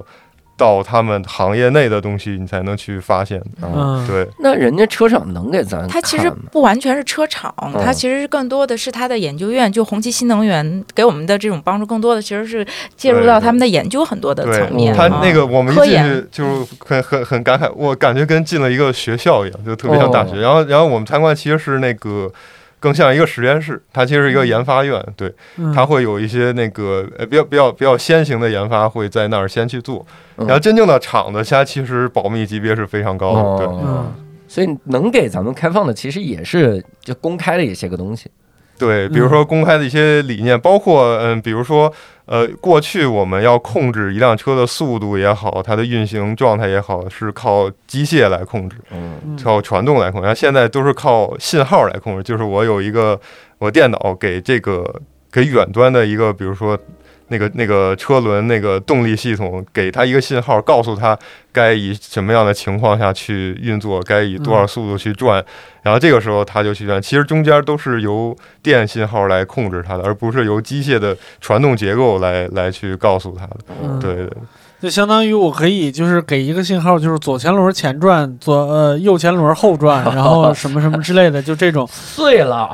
就不给你给个信号解体。你想，这车只要只要它形状合理的话，它可以原地掉头啊，这样的话就。哦对，就嗯就是我们现在停车是一个非常大的困难，就哦嗯，就很多人有驾照好几年了，但是其实最难的是嗯停车。它甚至可以横着平移过去，就没有侧方停车了。以后就，哦，，对对对，它它其实如果这个实现会这个量产的话，其实停车的问题会变简单很多。嗯，嗯听起来特别科幻，就进到了红旗的研究所，嗯，然后说我想看你们最新的科，哎，那个是擎天柱，就别往那儿看，别往那儿看， 你往左边看，这边不，这边可以公开。哎，那擎天柱在跟我招手，别别别别别，然后就过来了。那探访这件事儿对咱们做这视频意味着啥呢？就如果我不探访能，能能做出来？其实其实就是我感觉呃，一个比较明显的是那个信息的偏差吧。嗯包括我在做轻工所其他节目，比如说、呃做芯片那集，还是之后有一期关于那个神经科学的一集。那它其实其实我我有一个习惯，就比如先看一些学术报告或者是。一个行业的一个大佬做的一个综综述，嗯，对这个综述性的东西能告诉你，他们就回答一个问题，就是他们这波人忙活半天到底在做什么。而不是说先去呃非常有目的性的去看我这个题目，然后就着我题目中关键词去找文献，然后这样这样先有一个中速的感觉，就是你能知道他们是他们的一个思维方式是什么，比如做做新能源车的人呢，他们脑子里到到底是怎么想的？对，然后然后然后这个时候，其实，在检索的时候，一个是更快嘛，成本更低，还有一个就会更精准，能发现一些比较奇妙的角度吧。就是可能之前是一个老的角度，现在发现一个新的角度，比如汽车，汽车这块，其实我们呃比较想表达的一件事儿就是，其实有点像飞机，就是那个波音是以机械传动为主的，就是就是大家有一个说法叫波音健身房，就是飞行员拉杆儿的时候。他拉那个操纵杆的时候，真的是有一套机械在拽着那个飞机的舵去运动。嗯但是比哦如空客的那个飞机，就是你拉的时候，它其实是中间是连着是电线，传的是信号，哦那个信号告诉你，哎，你后边的那个舵该去动了，然后那个舵才会动。那其实现在飞机的一个理念也是从一个机械，就是我，比如我踩踩一脚油门，或者是我转一下方向盘，那中间应该是有。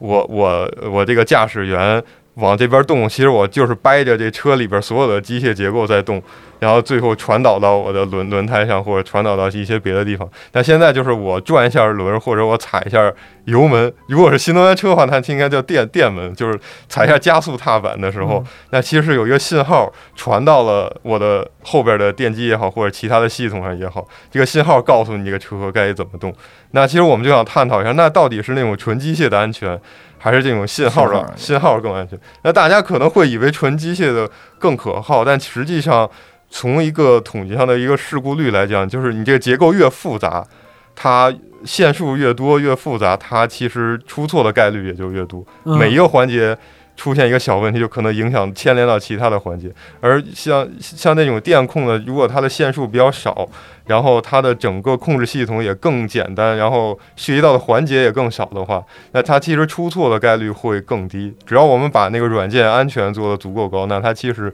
它出错的概率是会降低的。所所以就是从他们呃探访，他们提出一个理念，然后给到我们，然后我们再去从安全的角度再去解析这件事儿，要比纯粹的，比如说，如果给我一个题，我自己去查文献，我可能真的就会只会讲那些碰撞实验，然后这个七七八分钟的视频，我就纯讲这个车怎么碰，然后碰完之后，呃，会会会怎么去测它，有哪些传感器。但是这样的话，话其实就是呃，就是大家看到的那种汽车安全的视频。那我们想做一个新的节目。那其实这个新的节目，我们想找一个新的角度，比如说电控和纯机械的一个对比，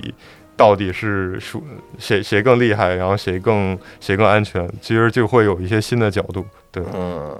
那呃涉及到调研，我就有一个疑问。有的时候我们会调研出来一些东西跟自己的常识或者跟自己的知识背景不太一样，对对。那那个个时候我怎么确保这是一个个例，还是真的就是这么运行？因为我想到一个啥呢？我们我们无聊斋有个板块叫见天地，我们以前有个嘉宾叫老胖儿嘛，他说他接触到的巴西人，基本上全跟他说说中国足球，中国男足比巴西男足牛逼多了。他说：“他说你们足球才真的牛逼，说那边都差点骂街那种，说你这要动手都急了，说你他妈别这么说，我们这足球烂透了，我们你们才牛逼怎么样？就说我们我们足球根本就不行。但我后来仔细想啊，这肯定是个例，这肯定是极为偶然这种情况。但我我能接触到的人，比如说我去了巴西，我接触到了四五个人，全这么说；我换了个地方，又又仨人还这么说。那我我很难不不不形成一个常识，说可能巴西人都这样。所以有的时候，这种这种怎么权衡呢？我去探访的时候，我说这个咱们车的安全，我想象中应该是撞撞出凹痕，嗯，就 OK 嗯。结果人家那边说，撞出火花儿才才叫才叫有问题。嗯说这是到底是你们这儿的要求高呢，还是我这个常识出了问题？就这种事儿怎么去避免，或者咋权衡呢？其其实涉及到一个直接的那个观察和一个间间接的一个经验，就是直接观察就是，比如我到那儿我就看到这些，比如我我看到那个我听到巴西人跟我说中国男中国男足足特真牛牛，啊，对，然后然后一个间接的经验就是，就是有有就是其实这个世界上有大量的报告和数据是可以被获取到的，啊，以及很多人已经把它总结成了一个规律。这个规律，比如说我们我们已经总结出了中国中国男足好像确实不太行，对，那其实就是一个间接经验跟直接经验的一个对抗嘛。那其实其实这种情况下，往往是间接经验是更靠谱，就是你查到的东西是更靠谱。然后涉及到一个反反常识的问题，就是我们涉及到反常，其实那这就是我们研究的点，就是为什么我听到的是这样，而看到的是这样。我觉得，我觉得这就是清宫所做东西的东西，就是我们就要解释这件事儿，为什么我看的跟我听到的不一样。对，解释完这件事儿，我觉得这个节目就好看了，就有意思了，要比单纯的去把呃安全的那个原理和它的过程讲上，我觉得甚甚至比那个还要有意思。对，说的夸张也不叫夸张啊，就是其实本来就是一个求真的过程嘛，嗯就是你听到的和看到的不一样的时候，你就需要去问为什么嘛，就是你对看见的，你就你发现了异常啊其实。我们是期待这个的，遇遇到这种事儿眼前一亮，哎，那这集估计就会好看。如果没有这种异常的话，嗯，我们就会觉得这集做出来可能就比较平淡，对对，比较比较顺，比较平淡。那老师们，你们碰到过就是在调查过程中自己世界观碎掉的那种、那种、那种场景吗？比如说啊，就假如说我是一个特别老派的一个人，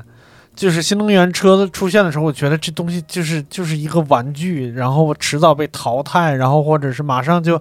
马上就会过气的。然后在调查过程中，你你逐渐发现，好像要被淘汰的是燃油车，就是有有这种就是对自己自己的冲击常嘛识，对对嗯对自己您的常识。您您刚才说的这个人好像就是我，啊，是 吗？对，其实因为因为就是我，你想我我我大学其实有我的专业其实跟材料有些关系，哦，就会学这个电池的一些东西嘛，嗯电池材料的一些东西。嗯然后然后事实上就是新能源车，你要说好好不好，它确确实好，但它、嗯但它最好的点是。不在它的能源上，就是嗯电池是一个不光中国难突破，全世界没有人能突破电池这个难难关。嗯就是说现现在新能源车好在哪儿？其实我觉得好在就是像我刚才说的那套电控的装置，嗯，就是我我通完全通过电子的东西、电气化的东西在控制这辆车怎么跑，而不是靠机械去控制。其实这是好的，嗯对，这是一个很先进的一个方向。我我也觉得哇，好好好，但肯定会取代传统的机械的汽车。嗯，但是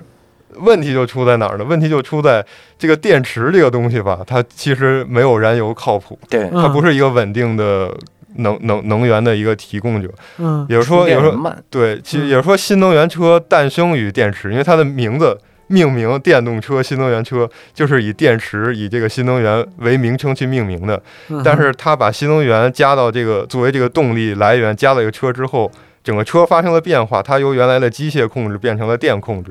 然后这个时候，它的优势就不在于它的能源了，反而能源成为了限制它发展的。它的优嗯势就是在于它的电气化、全车电气化的一个系统。然后，然后，然后就是因为全世界都卡在了自做不出来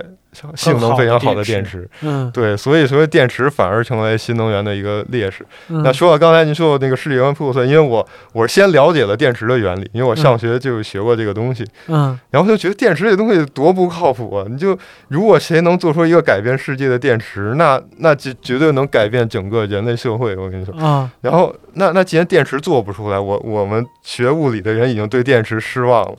就好像对超越光速失望一样的那种失望。嗯那我就想，那那新能源车怎么能好呢？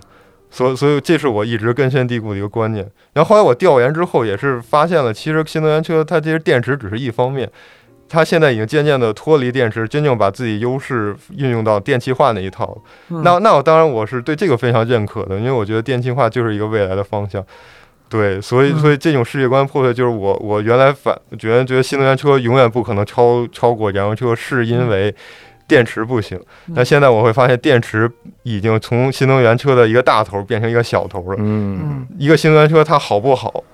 它它有很多的优点能够盖你弥补过它电池上的一个 一个劣势，所以我、嗯对，所以就会有一个这样一个观念上的转变。对， 有点像苹果手机当时刚出来的时候，嗯人说手机怎么能容易碎呢？啊 那不太扯淡了吗？但现在是大家就默认手机容易碎了，对就是是有点颠覆的那种感觉是。小凡有吗？颠覆常识，我讲个稍微小一点儿的，就是比他的小一点。嗯，就是我是九零后，然后我基本上听周杰伦的歌长大的。嗯，就是在我们之前有一期，我们想分析为啥今年的华语音乐好像不太行了。想到办法是说，我分析每一年的热歌，看里面有哪些热歌是特别与众不同的。嗯嗯然后等到我把那个与众不同的歌的结果做出来以后，我才发现这个周董的歌其实频频上榜。然后这个时候我才想起来，就是说，就是说，虽然我因为一直听他的歌，一直默认有他这样优秀的音乐人，以及以及期待他有更好的歌作品，应该是自然而然的事情。但是但是真正从全剧来看的话，他其实是是当时的很不同的一位歌对，手，很另类。嗯对对，是是是，他其实在引领着很多新的方向、新的唱法、新的艺对术风格等等的嗯啊。然后是，然后就就是因为我我我们听他歌长大习惯了，我们才后来才忘了这件事情。对对对对对，嗯，他刚出来的时候，大家不也说华语音乐怎么变成这样了？是啊 怎么现在不需要词了吗？对它它其实是那个反叛者，然后现在却成为了一个主流标标准。嗯那 我今天我回去我就多多写几首《我姓石》那样的歌，我因为 万一我将来是主流，我才姓石 呢，我姓刘。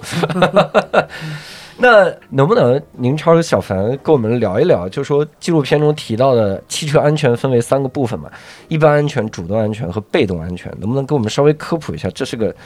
什么什么什么部分呢？这三个哦分别？，呃，一般安全就是能让你非常顺利、开开心心的把一个车开起来了。有说你座椅和方向盘之间的距离合不合适，嗯，你那个几个反光镜和后视镜，它这角度是不是安呃安装的角度是不是正确，是不是能够给你提供好的视野？嗯。然后还有一个最重要的，就比如尤其跟现在新能源车相关的，就新能源车现在有很多屏幕的控制，嗯，原来都是一个按键，嘎嘣儿一下，你能很有确定性。对现在可能确定性变弱了。对嗯还有一个就是你在每一个操作上是否有足够的这个确定性。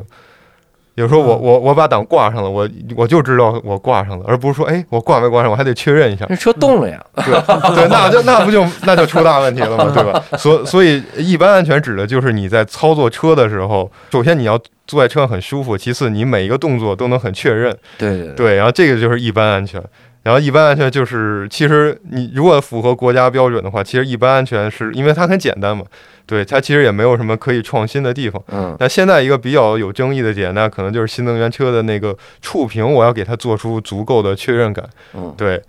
那其实这这个也很好做，就是现在的触摸反馈其实会嘎会，哒一下，对对，其实会有这方面的东西。按一下车蹦一下，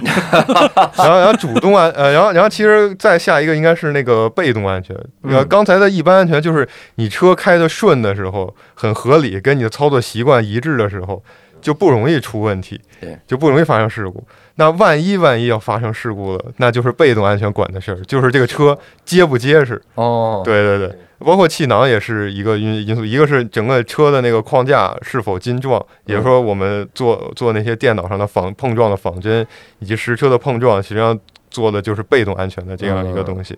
然后主主动安全其实跟现在的那个。一些智能驾驶或者辅助驾驶到到自动驾驶，其实有有一些关系。就比如说我我在跟前车特别近的时候，由于司机的失误，我跟前车过近要有碰撞危险的时候，其实车会主动的提醒那个司机，嗯，啊，这个是一个，还有一个就是真的绝对就马上就要撞上的时候，那司机还没有操作，我已经提醒过了，嗯那这个车能够主动的帮你踩刹车，就你没踩，然后车帮你踩，哦，对，然后这个其实就是主动安全，对，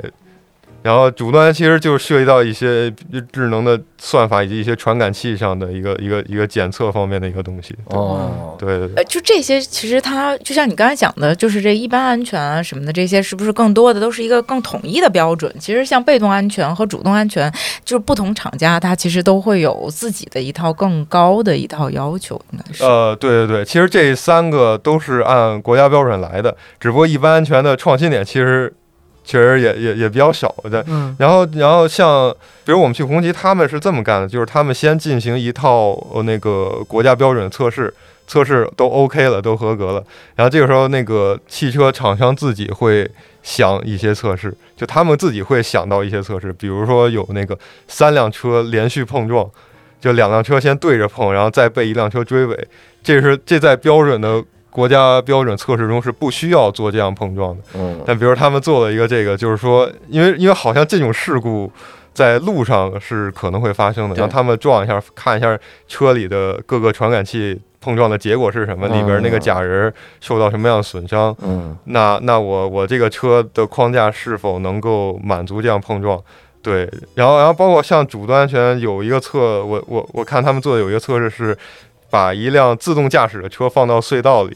然后隧道里全是减速带，然后然后然后出隧道口上，你知道隧道隧道很暗，然后隧道口很亮，这就是一个非常大的一个逆光。对，然后这个时候不光司机看不清楚，然后实际上那个自动驾驶的那个摄像头也看不清楚。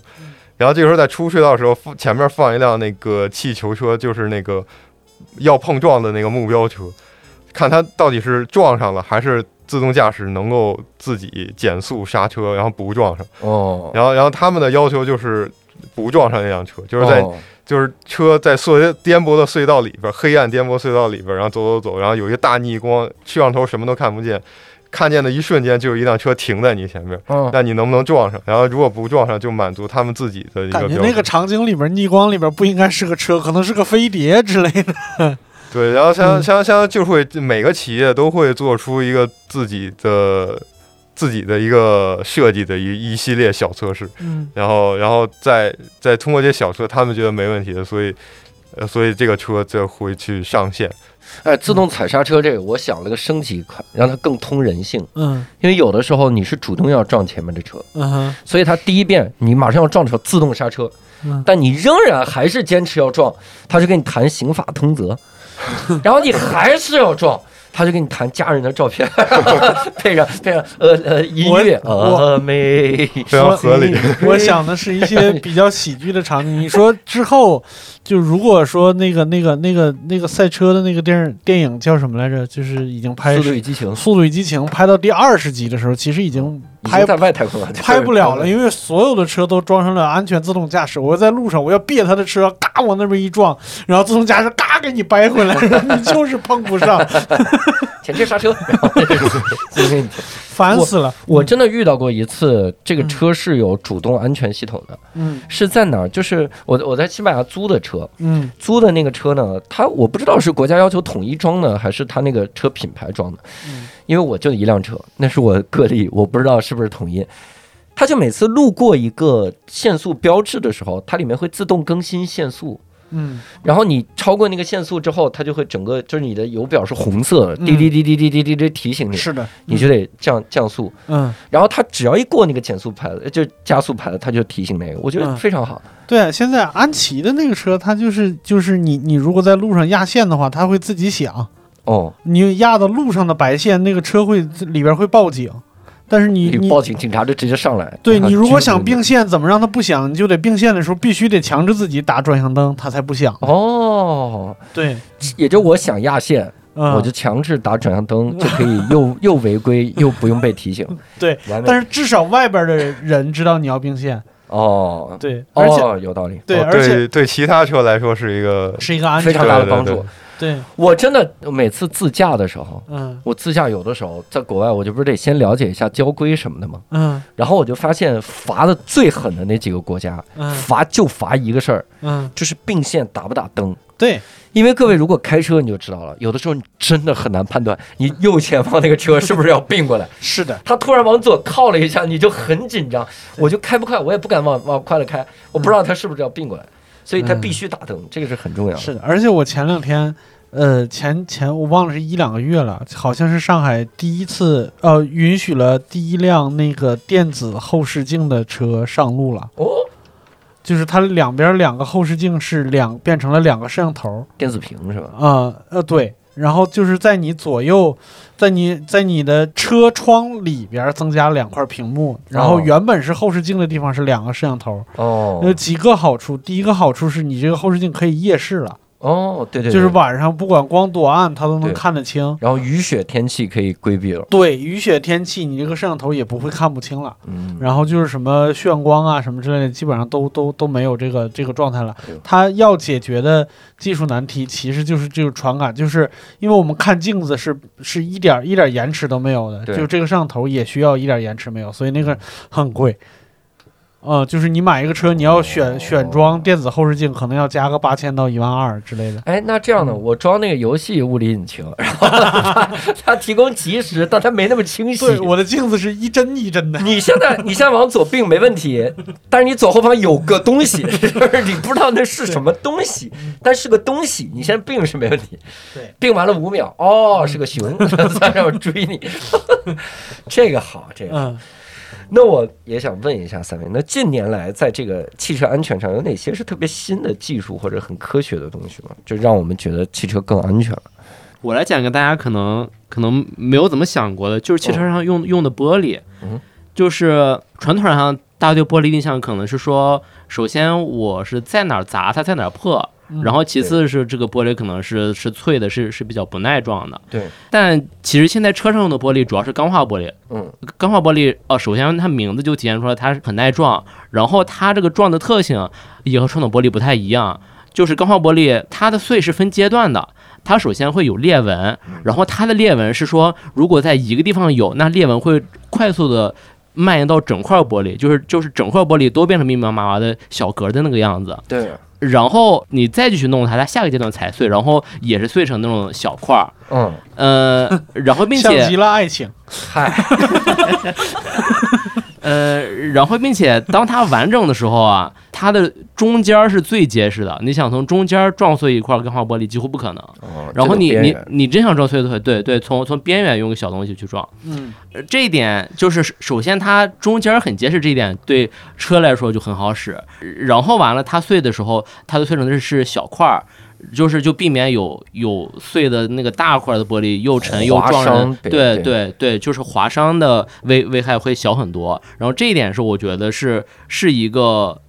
就是潜移默化的进步，呃呃然后又很有用。对对对嗯，哎，你说到这个，我突然想起前两天看了一个科普视频，嗯哼，因为玻璃材质进步了。嗯但是我们很多的以前的提醒的标志没进步，嗯哼，所以比如公交车上它有那个安全的那个安全锤、逃生锤，嗯他说敲击点，嗯他那个视频就说不要敲那个敲击点，嗯敲边缘，嗯就是拿那个锤子去敲边缘，一敲就碎，嗯敲那敲击点要敲好久才碎，而且嗯就就一点点，跟子弹似的打在上面就打出凹痕来了，嗯因为玻璃材质变了。啊，所以一个小科普，呃，难免大家会有那种在公交车上会从窗户跳出去的， 没有这情况，希望大家都不遇到。嗯那我我还想探讨一个问题，就是大家从小到大有没有那种跟汽车安全相关的故事或者事故呢和经历呢？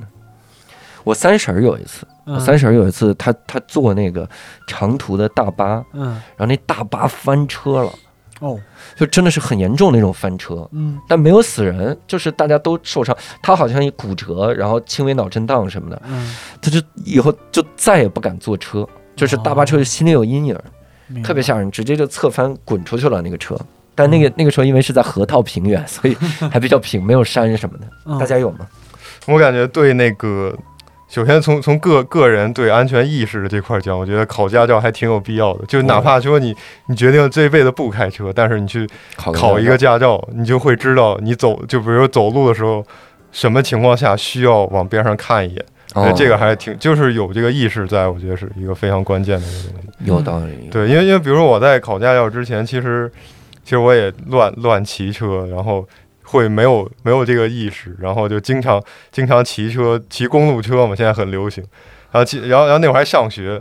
然后大概大概一一个学期啊，得有三次就带着血就进教室了。哎呦 我天，就就就，其实其实你会不知道这个路上会在哪个位置发生什么样的事情，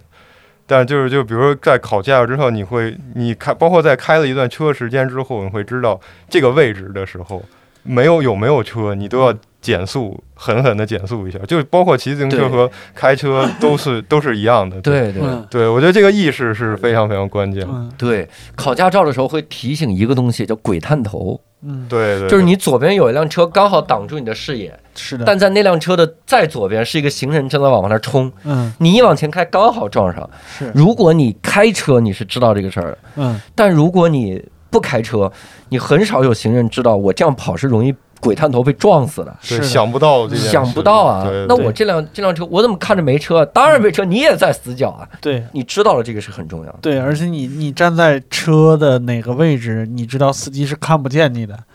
呃，就是盲区啊，什么 A 柱站车啊，顶，我对知道我对对对，就是这，我觉得格外重要的是说，我们绝绝大多数人，就是甚至哪怕有驾照的人，他可能都没开过卡车，嗯他就不太清楚卡车哪里看不见。但对但其实卡车的盲区非常大。对嗯啊，然后非常大我我就经常觉得说，是不是应该强制推广，就是说会上路的人，让他们起码玩玩卡车模拟的游戏之类的。哦嗯啊，让他们看看真的卡，就是体验一下卡车盲区有多大。因为对就是我也其实有时候我我我会找一些那个那个路上监控探头拍的事故视频来看，嗯真的，我觉得就就卡车是相关的太多了，对然后那个随便碰到个人啊，电动车、自行车，真的马上就没了。是我有一次骑自行车，我突然想起来你说卡车盲区，嗯我我那个时候我高三，嗯高三，然后骑自行车，呃，不是高三，我高一的时候，嗯我骑自行车，然后呃晚上的时候，我在一个红绿灯那儿等等车，我前面是一大卡车，我说大卡车，那我在这儿等着嘛，我就发现他在往后倒，他好像因为比如他抢抢个黄灯，结果半个车出去了嘛，然后他发现是红灯的就要退回来一点儿，他就往后倒，我说他应该能看见我吧，结果真的那个车就已经后轮已经马上碾到我的车轮了，我车都已经弯了，我我当时都感觉我我被憋住了，我不一定能逃出去。嗯旁边好几辆车就开始去拍他的车门，说他妈后面的这学生都给绞里面了，嗯，他才车停下来。然后那一刹那我才意识到，就大卡车盲区非常大，是你贴着他的车身，他完全看不到你，啊他根本就不知道你的存在，是太可怕了。是，所以那之后我就再也不骑自行车 了。嗨，嗯而且好像很危遇险上这样子的话，他是没有责任的，因为他确实是看不见，嗯，在法律上。哎呦嗯，现在现在会稍微好一些，应该就是各种摄像头或者是传感器什么之类会变多了，但是那也是就是我觉得尤其是卡车呀、大型的公交车呀什么，就这种特别大的车，嗯是需要司机和行人两边都注意才能那个 啥的。好像就是从那几年开始，卡车不许进进三环了，还是进哪儿？嗯，我当时就觉得国家为我做到这 个地步了，谢谢国家， 我可真是个人对才，。但你却考不上清 华，怎么回事哎？呦我去！我不一定用这种方式报效国 家，，他做了无聊斋 哈哈哈。那我们还有一个，我觉得大家可能会关心一个话题，就是那种驾驶体验特别好的车嗯，和安全性能好的车，好像天生就就冲突。哦，为什么冲突呢？因为我想象的安全性能好，就是特笨重、特皮儿厚，它不可能哦坦克开起来快，坦克，那肯定安全性能好。明白，因为你一开那个上街，你直接就坐 牢了，你根本你不需要，你不会有任何的事故特别嗯不安全。特别安全，应该是其实有点儿呃，我觉得应该是呃拿那个竞技类的车和那个在路面上开的车去做对比，嗯，就是竞技类的车是不会考虑安全这件事儿的，哎呦，嗯他要把所有的他会减重，减减座重椅什对么。都扔了配，对嗯对对对，然后然后这个时候他就要考虑他在那个时候比赛的一个性能，嗯但是比如呃，我觉得我觉得您刚才说的这个这个事儿，在这两二者的对比上，比如那个比赛车性能在某些，比如说它在转弯的性能以及直线加速的性能，肯定是要比家用车要牛的嘛。嗯，那这个时候性能跟安全确实是一个这样的一个关系。嗯，对。但是如果是家用车跟家用车之间对比，壳儿特别重、特别沉的车，它它的加速性能和你的驾驶体验往往会更好，因为这个车贵。唯一的代价就是费油，或者说如果是费电动电车就是费电。对，嗯你会发现就是驾驶体验越好的车，它的外壳会越重，哦，它的而且包括它的内饰会越复杂，嗯，它用的材料也会越多。嗯当然，它会用以油耗为代价，把把这辆车做的既舒适又厚。那也也同时又又安全。哦相反相反，就比如驾驶体验不好车，比如那个那个车呃关车门都咣当得手摇窗户的车，就是比较夸张例子 怎。么是买了 一个八几年的夏利是吧？对，然后像像这种车，你会发现轻飘飘的，对吧？按理说，但它是不是加速更快呢？它没有，它反而加速还更慢。哦，呃，对，，那其实对于家用车来说，这个这反而是恰恰相反的。有道理。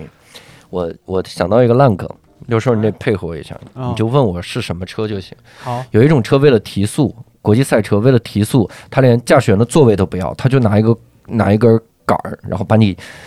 坐在那杆儿上就行。那是什么车呢？卡丁车，太奇怪了这梗。然后呢， 这个梗啊，真的就慢越琢磨越逗。 很多听众啊，后劲儿大，后劲儿大，很多听众三天后他就在这呵呵咯咯咯笑了出来。咱们这个现在梗也讲究推背感，对对，慢慢推背。那我最后想请几位老师给科普一下，就我们开头那个问题，两个八十公里每小时的车相撞，是不是等于一个一百六十公里每小时的车撞墙了？哎，我记得好像留言终结者呃做过这个实验，啊、就是那个两辆八十公里的车相撞，就等他们的损伤程度就等于一辆八十公里每时的车撞墙，然后一百六十公里每时的车撞墙损伤会更大。这其实是有点反、反直觉的一个结论。哦，他这个我们有一个背景的解释，叫什么叫牛顿第三定律是吧？啊，没错没错，每，每一个施加在物体上的作用力都会有一个相等大小，但是方向相反的反作用力。所以两个车都是相同的八十公里相撞的时候，它们之间会发生相互作用，每辆车施加一个八十公里每小时的作用力，并受到另一辆车以相同大小的反反作用力。这就意味着每辆车都会受到一个方向相反但大小相等的力，就像它们各自撞到一堵墙一样。所以两辆八十公里每小时的车相撞，相当于一辆八十公里每小时的车撞墙，而不是一百六十公里每小时车这撞墙。是谁管它叫趣味小问题？趣味这小问题趣味到底在哪儿非啊？嗯非常硬核的一 个牛顿定律。呃，就是其实如果你做这个实验做完的话，你会发现。呃，你拿三辆呃三辆车嘛，呃，你拿四辆车去撞嘛，两辆八十公里的对撞，一辆八十公里撞墙，嗯一辆六百呃一百六十公里撞墙。你做完这个实验之后，你 发现，你穷了你发现，然后你验证了牛顿第三定律啊哦，，对，牛顿然还后是用厉害。四辆车验证了一个注物理课本上的东哎西呀，，你看当年牛顿说出来这个原理的时候，底下就得坐个小孩儿说：“嗯哎呀，这得撞多少辆车呀？”牛顿说。他说：“留言终结者，我忽然想起留言终结者以前做过一个很有趣的实验，嗯，就以前那个谁演的，我忘了是谁演的了，就是那个施瓦特辛工，格，不是那特工开枪的时候嗯，加一个抖腕儿，子弹会转弯儿啊。安吉我丽明白娜·朱莉也演了，是，但是男主是谁我有点忘了。嗯，就是他前面挂了一扇猪肉，猪肉后面站个人，然后嗯咵一甩甩枪，那嗯，子弹绕过去把那人打死对，了。打弧线嘛，很经典的一个，然后留言终结者真的做了一期，说我们能不能让子弹绕过去？嗯，然后他们就自己甩，甩好多次，发现根本就绕不过去。当然了，然后他们就弄了个机械手，嗯说肯定是我们甩腕儿的这个速度不够大，他们弄了个机器手甩腕儿，嗯，还是没用，就发现子弹只偏离一点点，一丁点点，所以他们最后得出结论是子弹不会拐弯。嗯，我当时就觉得他们真闲，太闲了，我天啊！对，而且这跟那个枪有没有膛线好像也有关系。哦，哦，对，就是有有有那种没有膛线的那个滑膛枪，包括霰弹枪，那还有就是嗯正常那种来福枪的话，那我觉得应该可能是不一样。但我、嗯但我没有从理论上分析，我也没做过实验。咱很难做出来，咱们哪儿找这些枪去啊？小凡是对这个问题的答案有对异议对对吗对，就其实就是不管是你说那个呃甩枪题还是还是车的这个题，其实我觉得好的分析其实是挺好理解的。 嗯，，就是是就先说枪的问题的话，他说那个有没有膛线，其实应该是个很大的区别，就是有膛线的枪，因为子弹是转的，对，它子弹是转的时候，它就更难，它的路径就更难玩。嗯嗯，然后车的这个问题，其实我觉得它不能只考虑受力，啊嗯就是我觉得只考虑受力的时候，把这问题弄得太简单了。嗯嗯，就是比较兼顾这个问题实质的，是是说，就是有问题实质，其实我们我们同时在关心车的损伤和车里面人怎么样。嗯那我觉得一个又完善又好理解的方式是说，一百六十千米的车，它的能量其实比八十千米的车要高很多。就比比如说我们以刹车距离来考量的话，你一百六的车刹车距离应该是八十的，可能是要四倍。嗯那最后就是说，你车撞的时候，我我们想象肯定是车撞它的撞停了嘛，嗯那就是说你两辆八十的车撞，那就是两个八十的他们的能量，你要要完全在碰撞过程中消失掉。嗯那这个开到一百六十的车，它能量是八十的车的四倍，就嗯就差不多对应这个这个四倍刹车距离这样子。嗯那你一百六十的车撞墙，你就就是有一个四倍的能量，你要消要消到零。嗯两辆八十的车是只是两倍的能量消到零。嗯所以所以其实应该是就是一百六的这个撞得更危险，就不不仅是车要撞得更惨，里面的人的冲击也要更大。嗯然后其实我我还有一个更升级的想法是说。我们想象往地上扔东西，比如说我扔个弹力球，它能弹回到原来的高度；假如扔个橡皮泥，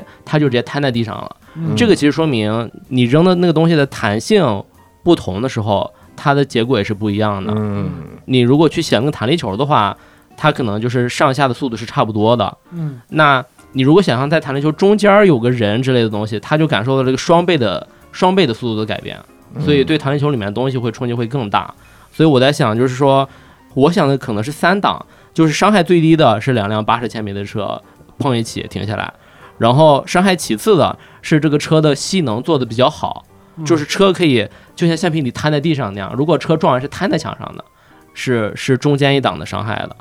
然后如果这个车的性能做的不太好，它撞到墙上然后弹回来了，那车里的人的损失是最大的。嗯啊，那就是脖子都晃断 了，对就对往对前嘎一下，往后嘎对一下，对对，哎呦差不多这个感觉。对对，嗯，所所以就是包括之前去他们那个实验室看那个仿真的时候，他们会有专门做出一个溃缩的结构，就在撞的时候，它就是为了像橡皮泥一样坍缩的那种。对对对，啊，我忽然想起来一个之前听哪儿说的，就为什么最很多地方限速最多最多就是开到一百六，嗯就是因为好像一百六还是一百三啊，是爆胎生还理论上的最小值了，嗯，就是你再往高就几乎很难生还了。嗯，好好像说一百六是百分之三十的生还概率，嗯就车上如果爆胎一下就甩出去的那个感觉，嗯嗯所以大家还是开慢点儿吧。嗯开慢点，就是呃呃，八十相撞和一百六相撞，最好的答案是什么？就不要撞，大家对对，不要大家撞就是最好绕的开，最最好的最好的方式是开三十，开三十，三十两辆车撞了，那就是普通追尾。对，包括包括我们在调调研的时候，我们一开始的思路就是想撞完之后怎么样最安全，但是发现包括去他们那边包括调研资料之后，发现大多数的安全标准都是让你不撞的安全标准。嗯，对确实，真好。那我们这个这期也跟各位聊了很多汽车安全的这个事儿啊，也希望各位可以在评论区留言讨论一下，来告诉我们关于汽车安全和开车的时候要采取的必要的预防措施，也可以来坦白一下你自己开车的时候有哪些不良的驾驶习惯哈，然后说出来，然后大家提提建议啥。同时，也希望大家多多去关注青年理工工作者生活研究所，然后去看这个节目，非常有意思。然后呃，我们呢也有一个线上的听友群，等待大家来加入，那就是公众号搜索“无聊斋”，然后点击底部菜单栏有一个听友群，就能扫码添加“无聊斋小管家”进群了。呃，期待跟各位在线上相见。那我们这期呃节目就到此结束了，嗯、我们下期节目再会，各位，拜拜。拜拜拜拜拜。